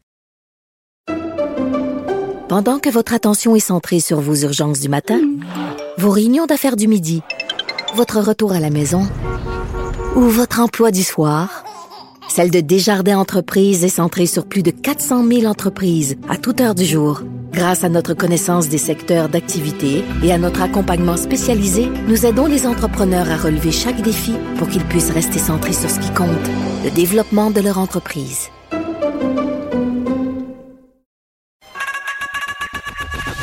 Geneviève Peterson. Une animatrice pas comme les autres. Cube Radio. Cube Radio. Cube Radio. En direct à LCN. Geneviève Peterson dans les studios de Cube Radio. Bonjour Geneviève. Salut Sylvain. Alors on vient sur euh, en fait, on revient. Chaque année, euh, c'est toujours la même histoire. Pendant le temps des fêtes, on fait des campagnes. Euh, les policiers sont aux aguets, l'alcool au volant. C'est une plaie depuis des années et on ne voit pas nécessairement de grande amélioration avec les années. Oui, le mot euh, on revient particulièrement bien choisi parce que j'ai vraiment l'impression qu'on joue toujours dans le même film. Euh, j'ai été très interloquée, surprise par le dossier euh, sur l'alcool au volant dans le Journal de Montréal qui a été publié euh, samedi, je crois. dossier très, très bien fait sur non seulement les conséquences, mais sur comment ça se passe en ce moment sur nos routes au Québec. Puis je trouve qu'il y a plusieurs préjugés là, sur l'alcool au volant en 2021. Le premier, c'est que c'est une chose qui relève du passé. Évidemment, on a beaucoup moins d'incidents qui impliquent l'alcool au volant, mais c'est quand même encore l'une des principales causes d'accidents de la route, que ce soit en auto moto, en véhicule tout-terrain, en bateau. Je veux dire, on a souvent de l'alcool qui est impliqué là-dedans. Puis la deuxième affaire, puis c'est vraiment euh, quelque chose sur lequel je vais insister aujourd'hui, on pense que c'est un problème régional, souvent. Tu sais, on se mhm. dit, ah, dans certaines régions, euh, il y a peut-être... Puis même moi, j'ai déjà pensé ça, puis dit ça, là, certaines cultures d'alcool au volant, c'est-à-dire que comme il n'y a pas de transport en commun, comme il y a moins de taxis, comme il y a moins de policiers aussi, là, euh, bon, les gens peut-être ont plus tendance à conduire avec les facultés affaiblies, mais on apprenait que c'est pas nécessairement le cas partout à la grandeur du Québec, Sylvain. Les gens euh, conduisent un peu chaud d'ail. Et là, je veux qu'on se parle de c'est quoi être un peu. Oui, ben, tu sais, c'est parce que je pense que. Chaudasse, nous autres, on disait chaudasse. Ben, chaudasse, chaud d'ail, là, c'était la même enseigne. Mais, mais c'est vrai qu'on a eu plusieurs campagnes de sensibilisation où on nous a mis ça là, très, très dramatique. C'est-à-dire, on voit des affaires aussi dans les médias où tu as des quantités importantes d'alcool. Tout le monde se dit, oh mon Dieu, ça n'a pas de bon sens, puis moi, je prendrais jamais mon automobile dans un état comme Mais tu sais, la, zone limite, là, autour du point 08, là, où justement, là, t'es allé un 5 à 7, puis tu te sens juste un peu feeling, là, puis là, là, tu te dis, ah, je suis correct pour prendre mon auto. Ah, j'ai pas long à faire. Ça, je pense qu'il y a plusieurs personnes qui sont encore euh, à prendre ce risque fort inutile. Et je vais donner un exemple très personnel, une anecdote. À un moment donné, ma mère, chez elle, a un alcotest quand même assez performant. Et Sylvain, pour de vrai, là, euh, je me sentais pas correct pour conduire. Mais vraiment pas. Je n'aurais jamais pris ma voiture. Euh, puis j'étais pas, euh, j'étais pas sous le morte, là, mais j'étais, ça allait bien. J'étais de bonne humeur. Je souffle là-dedans, persuadée que je vais péter le point 08, ce qui est la limite pour conduire euh, au Québec. Non, non, j'étais à quelque chose comme 0.6. Donc, techniquement, là, j'aurais pu prendre ma voiture ce soir-là, m'en aller, et pourtant, j'avais les facultés affaiblies par l'alcool. Et, c'est ça qui est fou. Tantôt, je discutais avec l'ex-juge euh, Nicole euh, Gibault, puis moi, j'étais persuadée qu'on ne pouvait pas se faire arrêter avec les facultés affaiblies quand on avait en bas de 0.08. Mais non, tu peux te faire arrêter quand même. Tu peux avoir les facultés affaiblies, il peut avoir des accusations de porter contre toi, euh, même si tu es en bas de 0.08. Si tu as effectivement les, les, ah. oui, oui, les facultés affaiblies par l'alcool puis par la drogue, les médicaments. Donc, il peut avoir quand même des cocktails qui sont assez dangereux. Sauf que, évidemment, j'imagine que le 0.08 c'est légalement la, la, la, limite. C'est la limite? comment on peut il y a deux affaires. Ben, ce qu'elle m'a appris. À moins que vraiment que la personne soit incapable de marcher ben, ou qu'il des difficultés à, à parler. Ouais, c'est ça. Les policiers ont des signaux. Euh, tu l'as dit, là, ils font faire les tests, euh, élocution, euh, la capacité de marcher, tout ça. Mais tu peux avoir une poursuite contre toi pour faculté affaiblie, même si tu es en bas de 0.08. Moi, j'ai appris ça aujourd'hui. Je le savais pas et je suis persuadée qu'il y a bien des gens qui le savent pas non plus à la maison. puis une des affaires qui me surpris aussi, Sylvain, dans le dossier, c'est le fait qu'à Montréal, même si on a du transport en commun, écoute, le métro, l'autobus, on a des taxis on veut ça en voilà. On a euh, d'autres services aussi de raccompagnement. Il y a quand même beaucoup de gens qui prennent leur voiture avec des facultés affaiblies, probablement qui se disent ah je vais pas loin, euh, mais il y a une présence policière quand même euh, qui est accrue. Moi j'ai pu la constater en fin de semaine, mais voilà les gens à Montréal quand même. Puis est-ce que c'est dû à la pandémie aussi? C'est le fait là, est-ce qu'on est un peu excité de sortir? Et là on boit plus que d'habitude, puis on, on, évalue mal notre degré d'ébriété. Dis-moi, des alcotests, tout ça, ça serait le fun qu'il y en ait un peu partout. Là. Oui, et, et, d'autant plus à Montréal, oui, tu as raison de le dire. Plusieurs ben, options là, qui ben gens qui veulent revenir. Là. Puis des fois, euh, quand on sort à plusieurs, il y a toujours une personne qui boit moins que les autres aussi, pourrait s'occuper de prendre le volant. C'est ce que plusieurs font. Je, je, je, pense qu'aujourd'hui, il n'y a plus vraiment de raison. Non. Puis moi, ça je... fait tellement longtemps, ces campagnes-là. Mais c'est, raison. étonnant. Je vois, je vois les chiffres, les mêmes chiffres que toi, puis ça, m'étonne de voir que ça a si hmm. peu, finalement, progressé. Puis je terminerai en disant la chose suivante. Probablement que si euh, on se pose la question, est-ce que je suis capable de conduire, c'est parce qu'on n'est pas capable. Donc, quand on se pose la question, là, peut-être juste pas prendre le vol. Merci, Geneviève. Merci. Pendant que votre attention est centrée sur vos urgences du matin, vos réunions d'affaires du midi, votre retour à la maison ou votre emploi du soir, celle de Desjardins Entreprises est centrée sur plus de 400 000 entreprises à toute heure du jour. Grâce à notre connaissance des secteurs d'activité et à notre accompagnement spécialisé, nous aidons les entrepreneurs à relever chaque défi pour qu'ils puissent rester centrés sur ce qui compte, le développement de leur entreprise.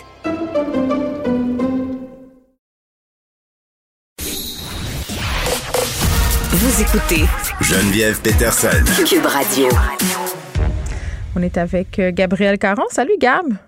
Salut. Bon, j'ai envie de te dire euh, qu'aujourd'hui, on est dans un segment obstétrique. On a deux histoires euh, d'accouchement. Ben commence. bon, Elon Musk euh, qui a été sacré personnalité de l'année par Times Magazine, euh, une madame qui a accouché dans sa Tesla, un hasard?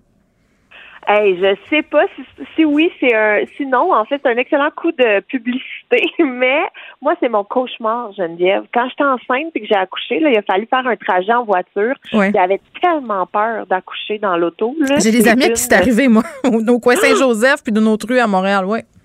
Ben non. écoute, moi, je sais pas comment j'aurais géré ça. Je pense que mon chum se serait évanoui en conduisant, puis ça aurait vraiment euh, pas été euh, génial, mais dans cette histoire-là, tout se termine bien. Donc, c'est une femme de New York qui est dans sa Tesla, est pognée dans le trafic new-yorkais du centre-ville. Elle se dirige vers l'hôpital et son mari, qui conduit appelle la police en disant écoutez, ma femme a des contractions, elle va accoucher, on hmm. n'aura jamais le temps de se rendre à l'hôpital. Tu sais, euh, quand ça arrive, les gens se disent ouais, mais elle aurait pu se retenir cinq minutes de plus. Ça, c'est des personnes qui n'ont jamais accouché qui disent ça parce que tu peux pas juste te fermer les jambes. Là.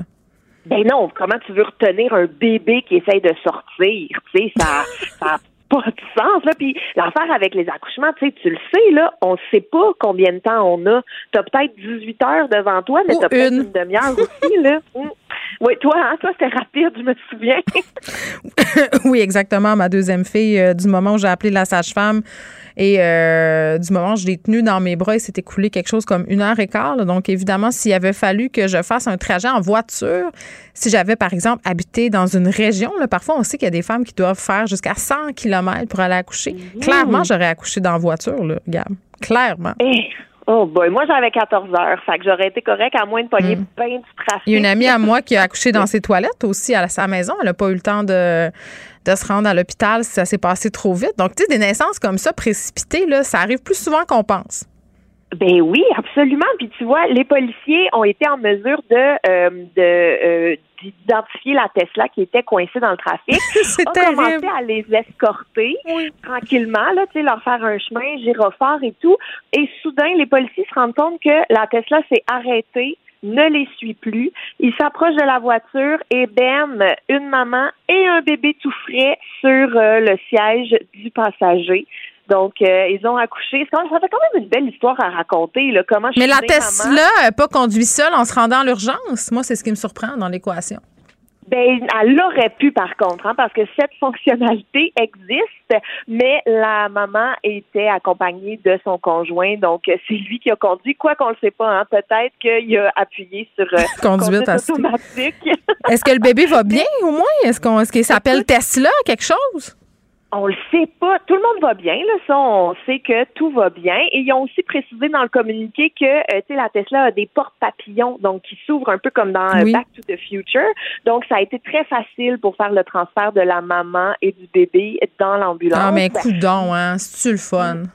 Donc euh, voilà, si vous voulez avoir un bel accouchement dans une voiture, il faut juste 131 000 dollars pour se payer. C'est à la portée de toutes les bourses. Mais moi, j'aimerais ça savoir comment ils l'ont appelé. Tu sais, toi, tu dis Elon, peut-être qu'ils l'ont appelé Tesla, peut-être qu'ils l'ont appelé Trafic, peut-être qu'ils l'ont appelé aussi là, comme le fils d'Elon Musk et Grimes, X-A-E-A-12. On le sait pas. Hum, ça a l'air d'une fuite de données, ce nom-là. OK. Euh, une autre histoire de bébé insolite. Apprendre dans le journal que son chum vient d'avoir un bébé. Euh, il va falloir que tu m'expliques, là, parce qu'on dirait un épisode des Feux de l'amour. Écoute, mais ça, c'est un autre cauchemar, là. Moi, je, je sais pas comment cette madame-là a réagi. En fait, c'est, on a appris la nouvelle dans un TikTok qui est devenu viral. Donc, une femme qui fait une vidéo qui s'appelle Amy Addison et elle raconte sa mésaventure. Puis juste mise en contexte, elle est mariée depuis 10 ans avec le même monsieur. Elle est en train de planifier leur dixième anniversaire de mariage. Un matin, bien tranquille, elle lit le journal et dans la section des nouvelles naissances, elle tombe sur une photo de son mari avec une femme et un bébé. Ben non.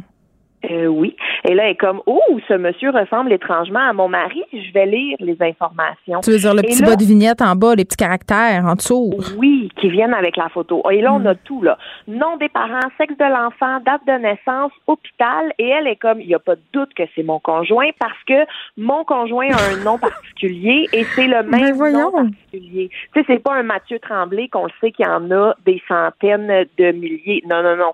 C'est un nom très particulier. Elle l'a pas nommé. Elle a été euh, euh, quand même gentille dans son anonymat. Mais donc, elle est comme, oh, mon mari vient d'avoir un bébé avec une femme qui n'est pas moi. Je vais investiguer. Donc, elle va sur le site de l'hôpital. Oui. Et ça finit pas là, là, parce qu'elle va sur le site de l'hôpital, elle rentre le nom de son mari et elle découvre que oui, effectivement, il y a eu un fils il y a quelques jours et une fille il y a un an et demi. Ah, ok, ouais. Il y a une famille cachée. Il y a une, il y a une famille sur le side, lui, là. là. Mais ça, ça me fascine. Il y a un documentaire à vrai en ce moment sur les personnes qui ont des doubles vies. Moi, j'ai déjà fait un reportage complet où j'ai interrogé des personnes euh, qui ah, avaient. Je dire que tu avais déjà eu une double vie. Non, non, ben pas qui s'est rendu jusque-là, en tout cas, je, te confirme. Mais euh, des gens qui, qui, ont des vies parallèles carrément, puis je me dis toujours, ça se peut pas. Comment tu fais pour gérer le stress? Moi, j'ai de la misère à gérer une famille. Imagine deux. Tu sais, comme cacher ça à l'autre. Comment tu fais pour sortir? Qu'est-ce que tu dis? Tu sais, forcément, l'autre femme devait être au courant qui était mariée. Je peux pas croire. Ben, il y en a même des fois, ça, ça le dit pas dans, d'autres villes, oui. Mais il y en a des fois qui cachent leur vie à tout le monde. Là. Comme, moi, je, moi, je suis dans même équipe. Personne très saine. Ben non, mais ça me stresserait tellement d'avoir une double vie, je serais pas capable. Impossible. Impossible. Ben non, Oublie ça. Mais là, évidemment, moi, j'ai commencé à suivre Amy Addison ben sur oui. TikTok parce que je veux la suite de ben Moi aussi, je vais aller m'abonner directement. Puis là, on a-tu des commentaires du monsieur? On a-tu du développement? As-tu mis ses sacs de vidange sur le perron? Y a-tu quelque chose? Ben c'est pour ça que je me suis abonnée parce ah. que j'attends la suite encore plus que quand j'attends la suite d'un téléroman que j'aime là. Moi je veux savoir qu'est-ce qu'il a dit, est-ce qu'il a nié, est-ce qu'il a sorti des excuses, est-ce qu'il a fait j'étais pas au courant, c'est un accident, j'étais somnambule, tu sais comme je, on n'a aucune idée. On n'a pas de suite, on sait pas s'ils sont encore mariés. Il a glissé dans madame, c'est ça qui s'est passé, c'est oui, exact. Un, un, accident. Oups. Oups. tu sais sur le plateau, il ne neige plus hein, c'est dangereux. Très dangereux, c'est dans des madames. En tout cas, bon. voilà. On, tu vas suivre ça. Deux histoires de naissance. je vais aller, euh, je vais aller sur TikTok de ce pas, euh, Gab, pour euh, m'enquérir de la situation très très angoissante. Le couche-part de tout le monde, tu découvres une double vie. Non seulement un bébé, mais un autre. Il y a un an et demi, fait que tu dis aïe, ça fait quand même un petit bail que ça dure. À demain. Salut. Geneviève Peterson. Une animatrice pas comme les autres. Cube Radio.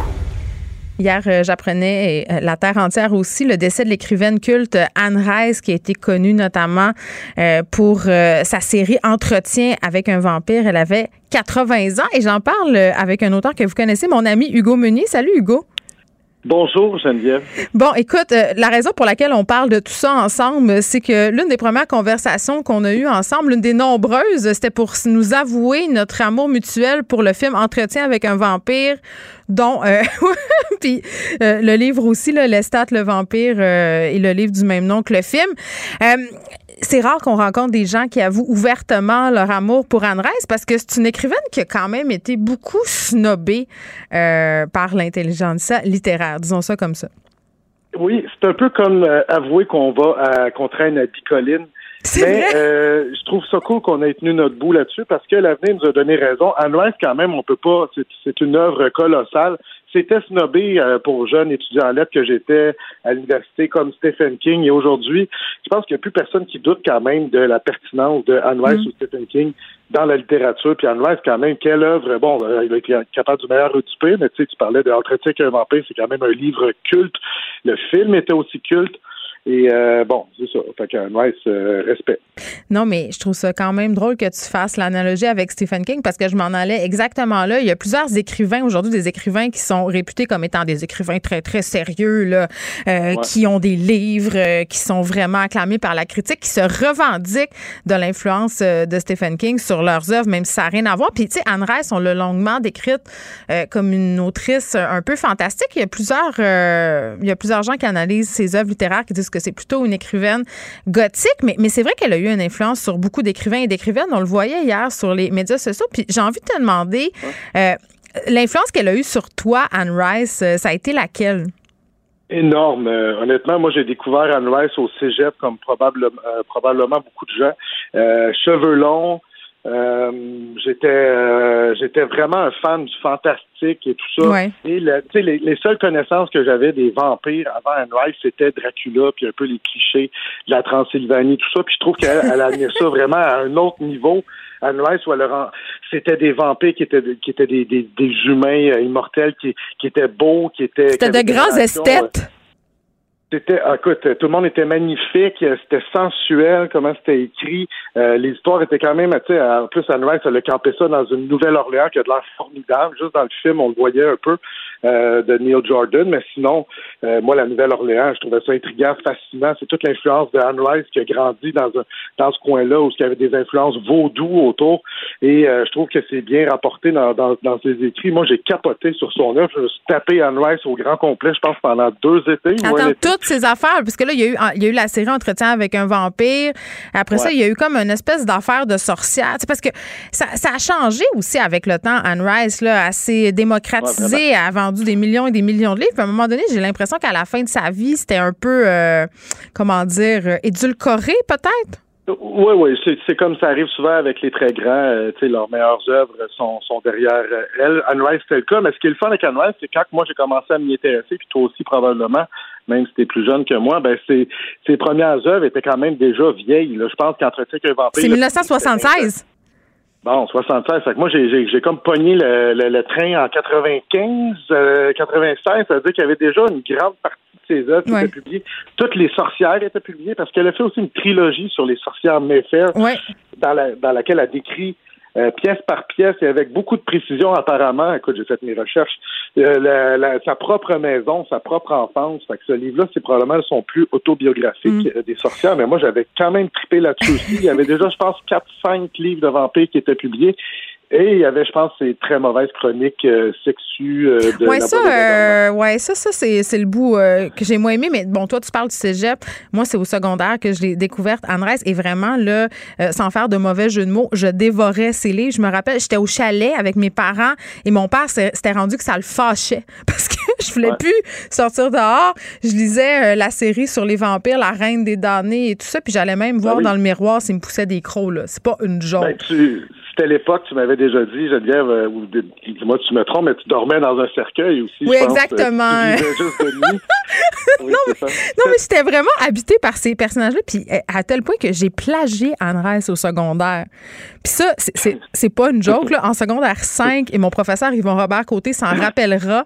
Je sais qu'il est encore en vie, puis je sais qu'il nous écoute des fois avec sa fille. Il m'avait pogné à plagier Anne Je tripais tellement dessus que j'avais fait un pastiche, Hugo, mais c'était un pastiche un petit peu trop pastiché si tu vois ce que je, je pensais pas moi que j'étais en train de copier mais je l'aimais tellement que j'ai commencé euh, ma carrière littéraire en plagiant Anne Rice en secondaire 5 voilà c'est dit oui, mais au moins, tu sais, as déjà avoué tes fautes, fait que c'est à moitié pardonné. Moi, j'ai quand même fait un livre de vampire, on s'entend. Oui, c'est vrai. Ben là, attends, tu brûles un punch. On a-tu le droit de, dire ça, que dans ton livre de Le Patron, il y a une histoire ah! de vampire?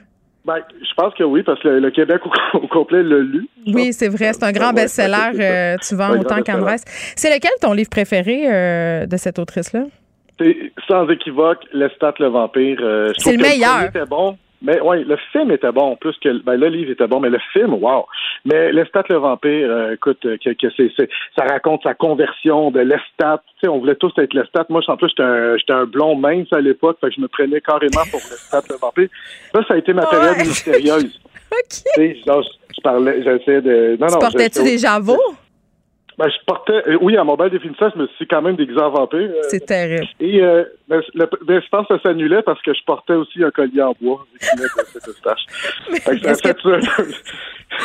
non, mais j'ai flirté avec le vampirisme pendant une coupe de, une coupe de, Il y avait des clubs de vampires à Montréal, t'en rappelles-tu? Ah. Moi, je me rappelle, les premières fois où je sortais à Montréal, il y avait des clubs louches, des clubs gothiques où les gens se déguisaient en thématique vampire le jeudi puis le vendredi soir. Tu parlais euh, du film Entretien avec un vampire que moi mm. j'ai aimé, puis je pense même que je vais le réécouter en fin de semaine en, hommage à Anne Rice. Tu disais tantôt, Hugo, qu'elle avait amené une autre dimension au personnage des vampires là, qui était peut-être un peu euh, à l'opposé de ce qu'était le comte Dracula, c'est-à-dire un être assez asexué. Euh, en dehors des succubes, des enfers de son château, il n'y avait pas grande allusion au sexe. Dans Entretien avec un vampire, le film, et puis dans l'estat, le livre, il y a beaucoup de sous-texte sexuel, euh, de tension aussi homo-érotique. Euh, dans le film, c'est assez quelque chose là, entre Lestat, Louis, euh, même la relation entre Louis puis l'enfant Claudia. Je veux dire, quand tu repenses avec le recul, c'est un peu spécial. C'est très spécial, mais c'est ça le coup de génie, c'est qu'ils sont capables de te faire remettre en doute ton orientation. C'est vrai, hein? Brad Pitt, Tom Cruise, puis Antonio Banderas. Oh mon Dieu, Armand! Armand, il était, il était incroyable. Il y avait une game d'ongles, absolument. Je suis encore jalouse de ses ongles à ce jour. Ben, sa chevelure, mais lui aussi, il traînait avec des jeunes effets. Mais tu sais, Anne Rice, elle a quand même pas hésité. Elle est allée forte là-dedans quand elle a fait des livres plus vieux. C'était sur Marius, qui était l'espèce de, d'ancêtre des vampires. Ben, Marius, c'est quelqu'un qui fréquentait des jeunes garçons. à, la Dorian Gray, là. Oui, exact. est beaucoup revenu sur ces euh, sur ces thèmes-là dans tous ses livres, tu sais, avec Claudia, comme tu le disais, qui était quand même la protégée de Louis, qui dormait dans le même cercueil. Ben, qui était une enfant, mais qui était devenue une femme parce qu'elle avait quelque chose comme 500 ans, mais elle avait donc des désirs de femme, mais avec un corps d'enfant. Et qui est devenue ultimement, euh, je pense, c'est c'est Kristen Dunst, l'actrice, et la blonde de Spider-Man. c'est vrai. Oui, mais elle avait une relation amoureuse avec Louis qui était finalement son père, puis finalement, elle avait transféré ça sur une madame qui était sa mère, mais en même temps son amante. Mais Anne Rice n'a jamais été cancellée, hein? Juste, le dire. On pardonne, tout au fantastique quand même, puis ça, ben, c'était bien fait. il y avait jamais. Écoute, j'ai relu un peu le comme quoi je prends au sérieux les, les, commandes que tu me donnes. Là. J'ai lu un peu de Anne Rice hier soir, puis on, on rentre jamais dans le vif.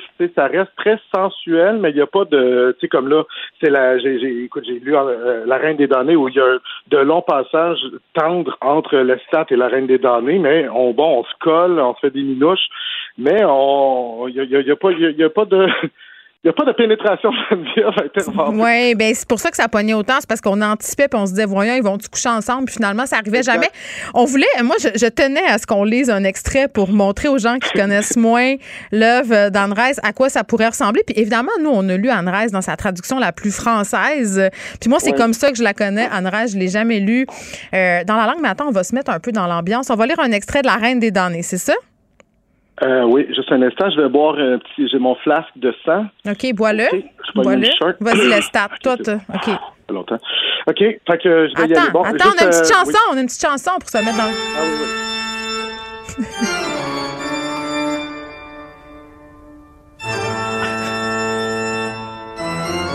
je pense que tu peux y aller, Hugo, là. Vas-y. Je suis Lestat, OK? Et le narrateur. Pourquoi ne me-tu pas tué avec les autres? Répliquai-je agressif et misérable. Je saisis la poignée du de ma main droite. Le sang séché du loup adhérait peut-être toujours à la lame. La sortie du fourreau, oui, le sang du loup. Je ne vaux pas mieux que pourquoi épargner quelques-uns d'entre nous? La peur m'arrêta. Une peur terrible pour Gabriel, Louis Armand, pour Marius, même pour Pandora et Maël on, dirait tous des prénoms de personnes qui vont sur des écoles du plateau. OK. Pour moi aussi, pas une créature sur cette terre qui ne se batte pour conserver la vie, même lorsque rien ne justifie ce réflexe. Je désirais vivre, j'ai toujours désiré. Attends, laissez-moi, là, je fais la reine des données. Je souhaite que tu m'aimes. Faut que tu fasses la narration. Murmura-t-elle tendrement une voix si merveilleuse, ah, comme celle d'Armand, une voix qui vous caressait, vous en Bonne chance. C'est pourquoi je suis patiente avec toi. Elle posa ses mains sur mes bras et plongea son regard dans le mien. Essaye de comprendre, tu es mon instrument. Et les autres aussi le seront s'ils ont un brin de bon sens. Ne saisis-tu donc pas ta venue et mon réveil ne sont pas le fruit du hasard. Désormais, les espoirs millénaires vont enfin pouvoir être exaucés. Regarde ce bourg en bas. Ton château en ruine, ils seront le nouveau Bethléem, mon prince, mon rédempteur. Ensemble, nous réaliserons les rêves immémoriaux de l'humanité. Mais comment serait-ce possible? demandai-je. C'était l'aperçu de ma frayeur. OK, ça Mais vous voyez un, peu, un peu le genre. Mais faut le, faut le, moi, moi, je vais le relire en fin de semaine. Je pense que, OK, ah. la question que je te posais euh, hier, euh, puis on se la posait ensemble, je me suis dit, on va se la poser en nom. C'est-tu vraiment mauvais? Parce qu'avec le temps, je sais pas si tu notre euh. esprit critique qui s'est affûté, parce que quand je lis ça, je trouve que c'est vraiment de la grosse daube. Ouais, ouais. Puis, mais en même temps, non, mais là, le corps de Anne Rice, c'est même pas encore chaud. Là. On, va, on va attendre un peu avant de, de, de, de la Mais c'est de la daube excellente. Là. Moi, j'ai le goût de tout relire, mais c'est pas si bon que ça non plus. Il faut se calmer. Non, mais c'est peut-être aussi la, euh, la, la, faute de la traduction. Parce que j'ai tout le temps lu en, en franchouillard, puis j'avoue que oh, c'est comme j'avais l'impression de lire l'alchimiste. C'est vrai. Quand je relisais ça hier, tu sais, comme c'était si génial quand c'était au cégep, puis mais il y a des thèmes là-dedans qui sont gros comme un autobus, là, tu sais, euh, là, il va au ciel, c'est Jésus, à un moment donné. Là, Jésus, je pense que c'est un vampire. Les pharaons sont des vampires. Tout le monde est un vampire. Ah, ça, c'est vrai. Il y avait une passe avec Cléopâtre qui buvait du sang dans un sarcophage que j'ai jamais comprise, mais je suis contente de voir que je suis pas la seule à avoir trouvé ça. Non, un peu bizarre. Elle a comme crackpot en chemin. Tout le monde était vampire. Pour vrai, Jésus est vampire à un moment donné, puis je pense que je n'y pas vraiment. Bon, mais quand même, Anne Rice, euh, qui est une grande femme, une grande écrivaine qui a vendu des millions de livres à travers la planète, elle a été traduite dans tellement de langues. Elle a influencé beaucoup de personnes, des écrivains. Euh, hier, je disais à la blague, mais c'est un peu vrai qu'elle a emporté une partie de mon adolescence avec elle. J'ai l'impression que c'est le cas de bien des gens euh, à voir euh, ce que je lis un peu sur les médias sociaux aujourd'hui. Donc, retournons, allons lire notre Anne Rice. Puis, bon, sourions un peu des passages qui ont peut-être un peu mal vieilli, mais ça demeure quand même une grande autrice. Merci, Hugo Meunier. Ben, quant à nous, on se revoit ce soir dans la crypte de Pierre de Lune, puis n'oublie pas le vieux grimoire. Parfait. Pendant que votre attention est centrée sur cette voix qui vous parle ici, ou encore là, tout près ici, très loin là-bas, ou même très, très loin, Celle de Desjardins Entreprises est centrée sur plus de 400 000 entreprises partout autour de vous.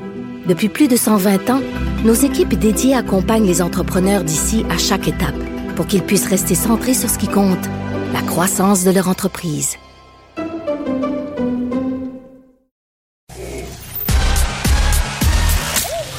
Geneviève Peterson. Elle réécrit le scénario de l'actualité tous les jours.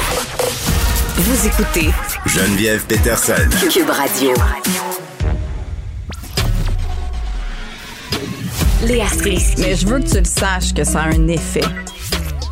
Mathieu Cyr. Ouais, mais ça, c'est vos traditions, ça. La rencontre. Il y a de l'éducation à faire. Faut avouer que je suis pour la démarche. La rencontre Strisky-Cyr. Salut Léa, salut Mathieu. Bon Bon, juste parce que j'en discutais un peu plus tôt à l'émission tantôt euh, de ces sites informa des sites web fermés par le gouvernement, là, les sites gouvernementaux à cause de la faille euh, de sécurité. François Legault, là, qui est questionné euh, en ce moment par les journalistes, ce serait possiblement rétabli d'ici vendredi. Donc, si vous pouvez plus d'aller sur le site de Revenu Québec, là, sachez que ça va revenir très, très bientôt. D'ailleurs, on se parle de Noël, de Noël plus écolo, de Noël sans cadeau. Est-ce que ça se peut? Ben, je suis surprise de lire ça dans autant de journaux. En fait, euh, je pensais pas qu'on était rendu là. Je pensais qu'on était plus euh, en retard, en fait. Mais je suis quand même agréablement surprise de voir qu'il semble avoir une prise de conscience. Je pense qu'il y a une prise de conscience sur l'impact de Noël sur notre planète, plus sur la génération qui est en dessous de nous, donc ceux qui ont son début vingtaine. Et Ça leur fait pas mal quand ils boivent le soir et le lendemain ils travaillent. On les salue. Euh, mais euh, je pense que c'est surtout eux qui sont en train de dire à leurs parents et à leurs futurs enfants qu'ils auront peut-être pas parce qu'ils ont très peur de l'écologie en ce moment. Euh, ah, ça se peut plus là notre Noël, ça se peut plus. Puis en lisant ça, en voyant qu'il y a des gens qui essayent de changer leurs habitudes, ben c'est sûr que tu te mets à réfléchir sur tes propres habitudes. Ouais. est-ce que ça se peut un Noël sans cadeau? Pense qu'on n'est vraiment pas rendu là. Tout le monde, on est encore dans le pic de notre surconsommation. Mais c'est vrai que tu peux ressentir dans ton corps la fatigue de la ben, consommation. je, trouve, ça vrai ce que tu dis. Puis Mathieu, je, vais te céder la parole dans, quelques instants. Mais moi, il y a une des affaires euh, dans ce que tu dis qui m'interpelle, c'est l'orgie de consommation. Le moi, depuis des années, ça m'écarte les décorations de Noël euh, jetables. Tu sais, l'espèce d'orgie là, au Dollarama d'acheter des cossins, des boucles, ben des affaires, tu sais, qui sont fabriquées malheureusement souvent en Chine euh, dans des ben conditions qui sont totalement dégueulasses, puis au prix de l'environnement. Ça, ça c'est une chose. Puis tu sais, la bébelle que tu donnes pour te débarrasser parce qu'il faut que tu donnes quelque chose, là. il y a tant d'affaires ben, inutiles que j'ai données qui font même pas tellement plaisir, dans le fond. C'est juste parce que il faut un acheter. Réflexe. Ben, ben, ça, c'est poche. Puis, tu sais, moi, j'ai commencé à introduire chez nous. Euh, euh, de donner des activités à mes enfants, là, puis ils sont super contents. Genre, on va aller euh, faire telle activité sportive, on va aller voir telle pièce de théâtre. Ben oui. Est-ce que je peux dire mon affaire quétaine de mère? Oui. Mathieu, je peux-tu la dire? Vas-y, vas-y. Euh, je prends des notes. Non, mais c'est parce que c'est une super bonne idée, puis vous l'essayerez à la maison. C'est un pot, tu prends n'importe quel pot, là, ça peut être une boîte aussi, et euh, tu écris sur des petits papiers euh, des affaires que tu donnes à tes enfants, puis qui ont le droit. C'est comme des coupons qu'ils peuvent utiliser au moment de leur choix. Ok, Je donne des exemples. Euh, choisir qu'est-ce qu'on mange pour souper ce soir, aller patiner, manger le dessert avant le souper, me coucher une demi-heure plus tard, écouter le film que je veux, choisir le film. Comprenez-vous le principe? Ben oui, mais Là, ça marche tellement, là. Mes enfants, ils capotent à chaque année quand je leur donne le pot, mais, des fois, c'est un peu tannant parce qu'ils veulent comme jouer au ballon pendant que je suis en train de faire le souper, puis là, j'ai pas le choix Ouais. parce que c'est le coupon, là. Mais, tu sais, si tu gères bien ça, puis tu dis c'est un coupon par semaine, ça dure longtemps, puis ça n'a rien coûté quasiment. Ça, ça passe, il y a des Ben, activités payantes là-dedans, là. Puis ce que je trouve, ce que je trouve important, c'est que tu sais, jusqu'à maintenant, l'environnement, l'écologie, ces affaires-là, tu sais, on a, on- c'était relégué au, pays des granos et des hippies. Mais maintenant, je sens qu'il y a vraiment une lourdeur de consommation chez les gens. Mais Tu sais, une des choses qui nous tanne le plus dans le fond de Noël, souvent, c'est les cadeaux, là. C'est ah, qu'est-ce qu'il faut que j'achète, puis qu'est-ce Ah, que puis c'est tellement cher, là. Donné, ça te coûte 500 cher. piastres de cossins puis de Et bébés. Combien voilà, d'affaires? t'as mis le doigt dessus. Non, mais. Mathieu, combien de fois t'es allé dans un jardin ou dans Fruit Passion acheter du savon Cucina ou n'importe quel autre cossin? Jamais, jamais, Mais t'es jamais vraiment je les bon. vole aux gens coutus. Mais Bonne c'est une belle façon d'être à la fois cheap et écologiste, euh, ce que vous dites aujourd'hui. Ah oui. Euh, je prends des notes. Euh, je suis d'accord avec vous pour les cadeaux matériels. Moi, je veux plus de plastique qui rentre chez nous. J'ai trois enfants. Ah, il y en a-tu? Ils jouent même pas pour- avec. Moi, j'ai l'océan de plastique dans ma maison. C'est ridicule. Ben oui, exactement, exactement. Moi, j'ai le de plastique aussi. Puis, euh, fait que moi, quand mes, quand mes parents ou que ben mes parents le font plus, mais quand j'ai des connaissances qui donnent des jouets de plastique, je leur redonne tout de suite. Puis, euh, ça fait un fret. Mais après ça, tu sais, surtout des jouets de plastique qui font du bruit. Oh je veux dire, à quel God. point il faut pas que tu vives avec les enfants pour donner un petit petit camion de pompier fatigant qui fait plus de bruit qu'un vrai camion de pompier. Moi, j'avais l'impression- une fourchette dans l'œil. Mais j'avais l'impression que ma mère se vengeait de mon enfance en donnant Ouais. des petits pianos puis des affaires. Puis, tu sais, moi, moi aussi, je l'ai eu un moment donné, la conversation malaisante avec ma mère. Puis ma mère, tu sais, elle adore ses petits-enfants, puis c'est la grand-mère la plus merveilleuse du monde. Mais on dirait qu'elle avait pas conscience non plus que j'habitais dans un logement à Montréal, puis pas dans une maison à Chicoutimi Ben, avec trois ça. étages. Là. Et genre, j'ai acheté même la ça. cuisinette avec tous les aliments et tous Les les. J'étais là, mais il n'y a Ben, plus de place dans mon salon. Mais même, même ceux, même ceux qui habitent dans une grande maison à Chicoutimi, tout ça, ils ont souvent des pièces qui sont ensevelies de plastique Ouais. qui servent à rien. Mais sais. ça vous étouffe Fait pas, toutes oui. les gogosses pour enfants dans la maison? Moi, je deviens agressive. Genre, ça. ça- Complètement. Complètement. On est-tu des mauvais parents? ça? Non, non, qui fait pas Oh. ça à un moment donné, ce qu'on appelle du, euh, du ménage de rage, là? Tu pognes un sac poubelle, t'es comme, je suis plus capable! Moi, je fais Ouais, ça quand ils sont chez leur père. que- Ben oui, ou C'est à pour ça qu'à. Noël, le best, c'est de leur acheter une tablette puis de les plugger là-dessus pour le reste de l'année. Voilà. Ah, mais attends, moi, ils ont, ils ont des tablettes, bien évidemment. Puis un, un des cadeaux qui est très populaire, c'est des cartes cadeaux pour pouvoir acheter des maudites patentes Ben sur leurs jeux oui. vidéo, là. Les fameux Roblox, puis tout ça. Oui, mais c'est correct. Ben ça, oui. ça me dérange moins que d'acheter des cossins qui font du bruit. Puis au moins, ils s'en servent. Ils ramassent pas Ben la oui. poussière dans un coin de la chambre. Bon, j'engraisse des multinationales qui me volent sûrement mes données, là, Mathieu, tu vas me dire. Mais Ouais, ben, ça ou le gouvernement du Québec, tu sais. Ben, en tout cas, moi, on, on choisit nos combats, c'est ce que je pense aussi. Mais la question Mais du temps, c'est une bonne idée. Mais et, et cela dit, si jamais c'est c'est difficile pour vos enfants parce que justement ils ont été habitués à, à recevoir beaucoup de cadeaux là, puis tu sais c'est pas facile de downgrader un peu les cadeaux puis de dire comme regarde on va t'offrir peut-être un cadeau qui coûte plus cher puis après pas plein de petits Mais- cossins. Mais tu sais Ouais. posez-leur la question, je veux que tu me dises ce que tu as reçu à Noël l'année dernière. C'est vrai que c'est un bon exercice, puis c'est clair qu'ils s'en rappelleront plus. Et j'enchaînerai sur la chose suivante. Deux affaires. La première, c'est que plus ils sont vieux, plus ils veulent des affaires intangibles, comme des, des bons d'achat puis des trucs pour s'acheter des vêtements ou peu importe. Là. Mais cette année, j'ai demandé à mes enfants ce qu'ils voulaient pour Noël, puis ils m'ont répondu ben on sait pas trop, on n'a pas besoin de grand-chose. Bon. J'ai trouvé qu'on avait atteint comme quelque chose. Même mon Ben, fils, mon fils se posait Eh, des papa. questions. Ben ça, puis est-ce- donner des Est-ce que cochonneries? t'es contente, euh, Geneviève, d'avoir tué leur esprit d'enfance? Ben non, moi je, je- non mais moi je suis comme dites-moi ça, on va faire des affaires, tu sais je non, je, je trouve ça vraiment triste mais donner des cochonneries aussi là, ça ça pogne bien raide là, des pots de bonbons, des chocolats, Moi, ça marche au bout bien plus qu'un cossin. La bouffe, gang, c'est le meilleur cadeau. Puis de l'alcool. la Ah bouffe. non, pas de l'alcool. Moi, j'ai, écoute, je peux t'en compter une vite fait. Moi, j'ai acheté à mes enfants des passes de ski. Ben c'est un Euh, super beau cadeau. saison, comme cadeau. Puis euh, là, ils étaient pas contents. Hein? Puis euh, ma- là, je dis à ma fille, je dis, voyons que t'es pas contente, il faut pouvoir faire du ski toute l'année. Elle dit, oui, mais j'aurais voulu un paquet de gomme. Je dis, oui, mais là, ce que je te donne, ça vaut 500 paquets de gomme. Puis elle dit, mais pourquoi de bord, tu me donnes pas 500 paquets de gomme?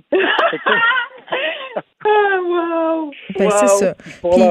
Puis- regardez, anecdote, là, pour, pour anecdote, la- le Noël passé, euh, on avait le droit de recevoir une personne seule. euh, puis il y a une amie à moi qui est venue passer Noël avec nous en famille. Elle avait apporté aux enfants, on en a cinq, tu sais, des petites pailles au sucre, là. Vous vous en rappelez Ouais. quand on était là? Euh, Ouais. c'est le truc qu'ils ont, le plus aimé. Parmi tous leurs cadeaux, là, dans toute la soirée, c'était les petites maudites de paille, de paille au sucre. Qu'est-ce que tu veux je te dise? Appelé, aussi appelé la cocaïne pour enfants. C'est tellement vrai, là, je voulais pas le dire. oui, on en a vu les effets assez immédiats. Donc, voilà, c'est fait. Pensez à ça, donnez du temps, donnez des moments, faites des pots. puis vous pouvez acheter des bébelles aussi. Là. Moi, si vous êtes bébelle, moi, je suis pas là pour juger personne, mais des fois, on a l'impression qu'on fait plaisir et tout ça, mais finalement, ça prend la poussière où les gens se sentent plus mal de refuser que d'autres choses parce que ça, ça arrive aussi. Euh, cadeau euh, d'hôtesse, là, tu sais, donner du vin, donner de la bouffe, arrêter de donner des bulles de pain. Des fleurs. Ah oui, des fleurs. C'est tellement une bonne idée. Ben ça doit polluer, ça, des fleurs, Léa. On a, je pense, on a-tu le droit? Bien sûr, tout pollue. Mais écoute, au moins ça meurt. des, mais ça se des mises en c'est tellement une bonne idée, Mathieu. J'aimerais tellement ça si mon chum m'achetait des mises en pli. Un an de mise en pli. Je capoterais. Je serais tout le temps comme dans un épisode de Selling Sunset. Comme à, chaque. J'aimerais ça. C'est très beau. OK. Un de mes sujets préférés, la rage au volant, euh, Mathieu, c'est épouvantable. Euh, écoute, moi, il y a déjà quelqu'un qui a foncé dans mon auto volontairement parce qu'il trouvait que je repartais pas assez vite à la lumière. Mais il y avait ben, quelqu'un qui se stationnait. Oui, quelqu'un qui est en train de se stationner en parallèle, donc je pouvais pas avancer. Il m'a foncé dedans. Et là, toi, tu me parles de cette histoire. Un cycliste qui a été poivré par quelqu'un qui conduisait un véhicule. Oui, tout à fait. Mais là, on c'est arrivé à Montréal. C'est un cycliste. Euh, qui était euh, qui était pris avec en fait le véhicule. Le gars dans le véhicule s'est engueulé avec le cycliste il a dit regarde mon nom dans les yeux quand tu me parles. Puis là le gars le cycliste a levé les yeux et l'autre il, il a aspergé de poivre de Cayenne. Mais c'est terrible. Euh, l'autre évidemment il trouvait que ça chauffait et qu'il est allé au poste de police et tout et tout. Il a fait une déposition. Et là on sait pas c'est qui le chauffeur on sait pas ce qui va arriver avec ça. Et c'est un pur cas de rage au volant et moi, je pense que c'est pas ciblé contre le cycliste en tant que tel. Non, c'est en général, là, cette personne-là a ben pété un câble puis a gère mal sa colère, là. Mais là, c'est le temps de l'année où il y en a de la rage au volant, Mathieu, d'un parking de centre d'achat. Oui. Hein? Mais moi, je, donne un indice. Je donne un indice. Si tu conduis avec une bouteille de poivre de Cayenne entre les jambes, peut-être que c'est sujet à aller voir un psy. C'est vrai que c'est un peu spécial d'avoir ça dans son char. Mais, mais je pense que mais je pense que je vais pas te laisser dire que c'était pas contre le cycliste parce qu'ils ont eu une conversation sur les pistes cyclables oh! avant que ça J'ai l'impression que ça a rajouté à la rage de maudits cyclistes il y en a trop parce qu'il a dit qu'il y en a trop des pistes cyclables. Il a dit ben, puis, le cycliste a répondu ben clairement il y en a pas assez. Puis il faut que je sois sur cette route. Ouais. Est-ce qu'on sait si le cycliste c'était le fameux cycliste en unicycle, celui qui se promène à Montréal même lorsqu'il fait moins 40 Non, même pas. Colin, je suis déçu. C'était un cycliste à deux roues comme dans le temps. Mais t'as as, raison, Léa. C'était contre lui. Par contre, moi, je pense que ce gars-là. C'est généralisé. Ben oui, je veux dire, quand tu pas de Ken, il hmm. suffit qu'il y ait un bat de baseball dans la valise, puis un faux cadavre, c'est comme passager pour prendre la voie réservée, tu sais. Hmm. Euh, ben lui, comme cadeau de Noël, là, on devrait peut-être lui offrir une session de gestion de la colère.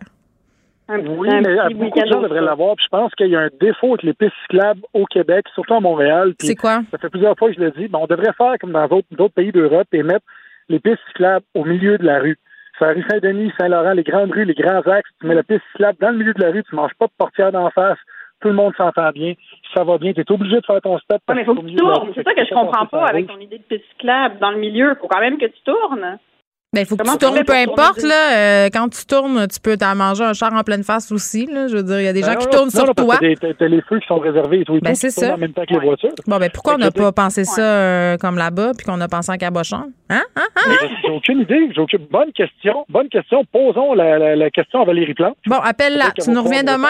Tu vas l'appeler? Tu vas envoyer un petit courriel? Euh, écris à Marie Plante. C'est sûr qu'elle va te répondre, Léa, sur les médias sociaux. Toi, Mathieu, elle ne doit pas te connaître. Je fais ça, là. Ça, là. ben, essaye-toi verra demain qui va réussir à parler à la mairesse Plante en premier. OK, c'est un défi. Bye bye. Parfait. Ciao. Pendant que votre attention est centrée sur cette voix qui vous parle ici, ou encore là, tout près ici, très loin là-bas, ou même très, très loin, Celle de Desjardins Entreprises est centrée sur plus de 400 000 entreprises partout autour de vous. Depuis plus de 120 ans, nos équipes dédiées accompagnent les entrepreneurs d'ici à chaque étape pour qu'ils puissent rester centrés sur ce qui compte, la croissance de leur entreprise. Geneviève Peterson. Brillante et éloquente, elle expose toutes les facettes de l'actualité. Culture et société.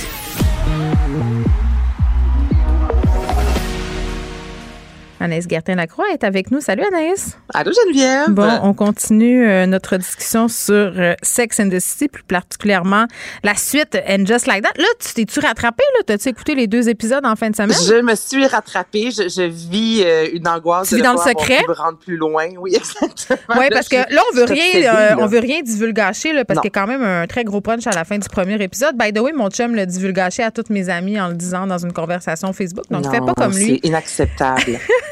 non, mais c'est parce que cette série-là, elle est écoutée euh, à l'échelle planétaire. C'est absolument incroyable euh, l'engouement autour de la suite de Sex and the City, à un tel point là, que euh, l'histoire a affecté la cote en bourse d'une compagnie de machines d'exercice. Hey, ça, c'est incroyable. Et je vais commencer par te dire que Kim Cattrall a réagi avec un emoji suite à son absence dans Sex and the City. Mais là, les fans se sont dit, elle a réagi, elle est en paix. Donc, une fan de Kim qui lui a écrit sur les médias sociaux disant, moi, je t'admire pour les choix que tu fais.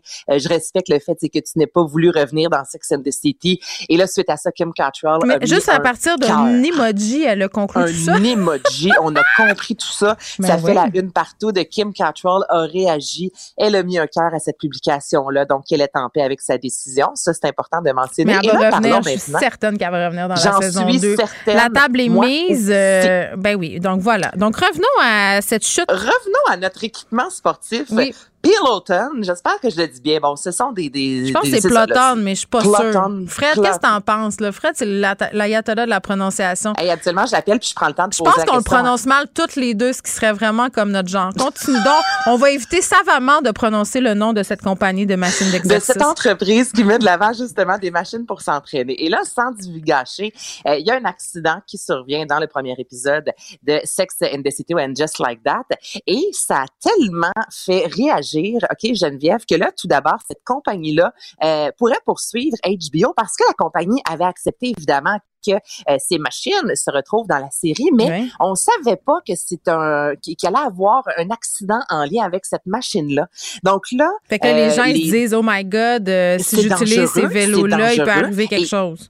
Exactement. Donc les actions de la société, là, le lendemain de la diffusion, soit ça a été c'est terrible. Ça a été diffusé pour la première fois jeudi dernier. Donc, dès le vendredi, avait connu une baisse notable de 11% parce que, euh, écoute, là, tout le monde s'est dit, ben voyons donc, s'il y a un accident dans Sex and the City, ça va m'arriver. Il y a un Pierce Morgan, notamment, qui est sorti, donc ancien animateur de Good Morning Britain, me fait rire parce que, bon, encore une fois, il arrive quelque chose dans une des scènes et Carrie Bradshaw euh, réagit plus ou moins rapidement, je te dirais. Et là, Pierce est sorti dans les médias disant que si votre femme réagit comme ça, ben vous devriez la sacrer là. parce que pas trop, là pas trop. Non, non, j'en dis pas trop. Non, non, juste, il y a une petite réaction. Elle est pas vite, vite au début, Carrie. Elle prend son temps, je te dirais, pour réagir. Donc là, il y a même Pierce qui est sorti disant, ben, que c'est ça, tu sais, ta femme doit réagir plus vite. Donc, bref, cet accident a fait réagir et euh, là, évidemment, il pourrait y avoir une grosse poursuite. La compagnie qui est fâchée que Sex and the City ait utilisé leur machine sans leur dire à quoi exactement euh, on allait faire allusion dans la, dans la série qui est excellente. Bon. Soit dit en passant, moi, je suis conquise. Bon, il y a différentes critiques, mais moi, je trouve que les gens ben, de leur plaisir. Je veux dire, à un moment donné, là, c'est Sex and the City, là. C'est pas non plus euh, genre du cinéma d'auteur de Las Van Trier, là. Je veux dire, à go. Non, non, je, te dis, je suis conquise. Les films, il y avait pas être mauvais, je les écoutais dix fois. Tu comprends? oui, mais c'est ça. Ce sont des personnages auxquels on est attaché, puis ils ont leurs défauts, puis la série a des défauts, mais on achète quand même. Moi, je vais tous les écouter. Donc, euh, voici, on n'a toujours pas trouvé comment prononcer euh, le nom de cette compagnie d'exercice. Le Fred est là-dessus. Euh, il travaille des heures supplémentaires pour réussir à nous éduquer, Annès.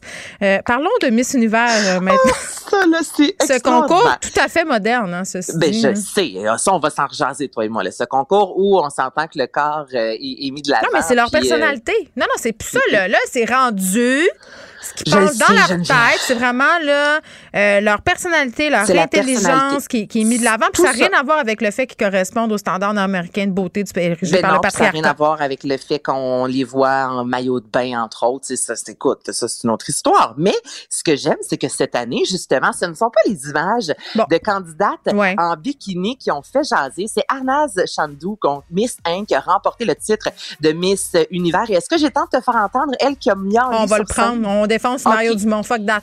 C'est à ce moment, donc elle est sur scène et là on lui pose des questions. Elle dit qu'elle aime les chats et elle dit à quel point elle, elle est bien euh, capable de, de, recréer le miaulement d'un chat.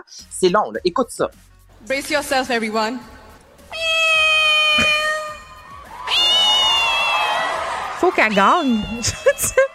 il n'y a qu'une gagnante dans Mais là, il a Impossible. baissé le son en Achille, là, mais ça dure un 10 secondes. Là, Geneviève, là, elle met ses mains comme des griffes de chat Ouais. et elle a remporté Miss Univers, tu comprends? Donc, non seulement elle a un sens de l'humour, elle a pas peur du ridicule, Oui. mais en plus de qu'elle ça, gagne. C'est extraordinaire. ben, elle a gagné, exactement. Donc, cette Oui. année, c'est le miaulement qui a fait jaser et non pas les bikinis. Puis ça, ça me rend bien fière. Ben, c'est super. euh, une Miss Univers qui miaule, euh, c'est extraordinaire. Merci Anaïs, merci aux auditeurs. On se retrouve demain. Écoutez, bye bye. Cube Radio.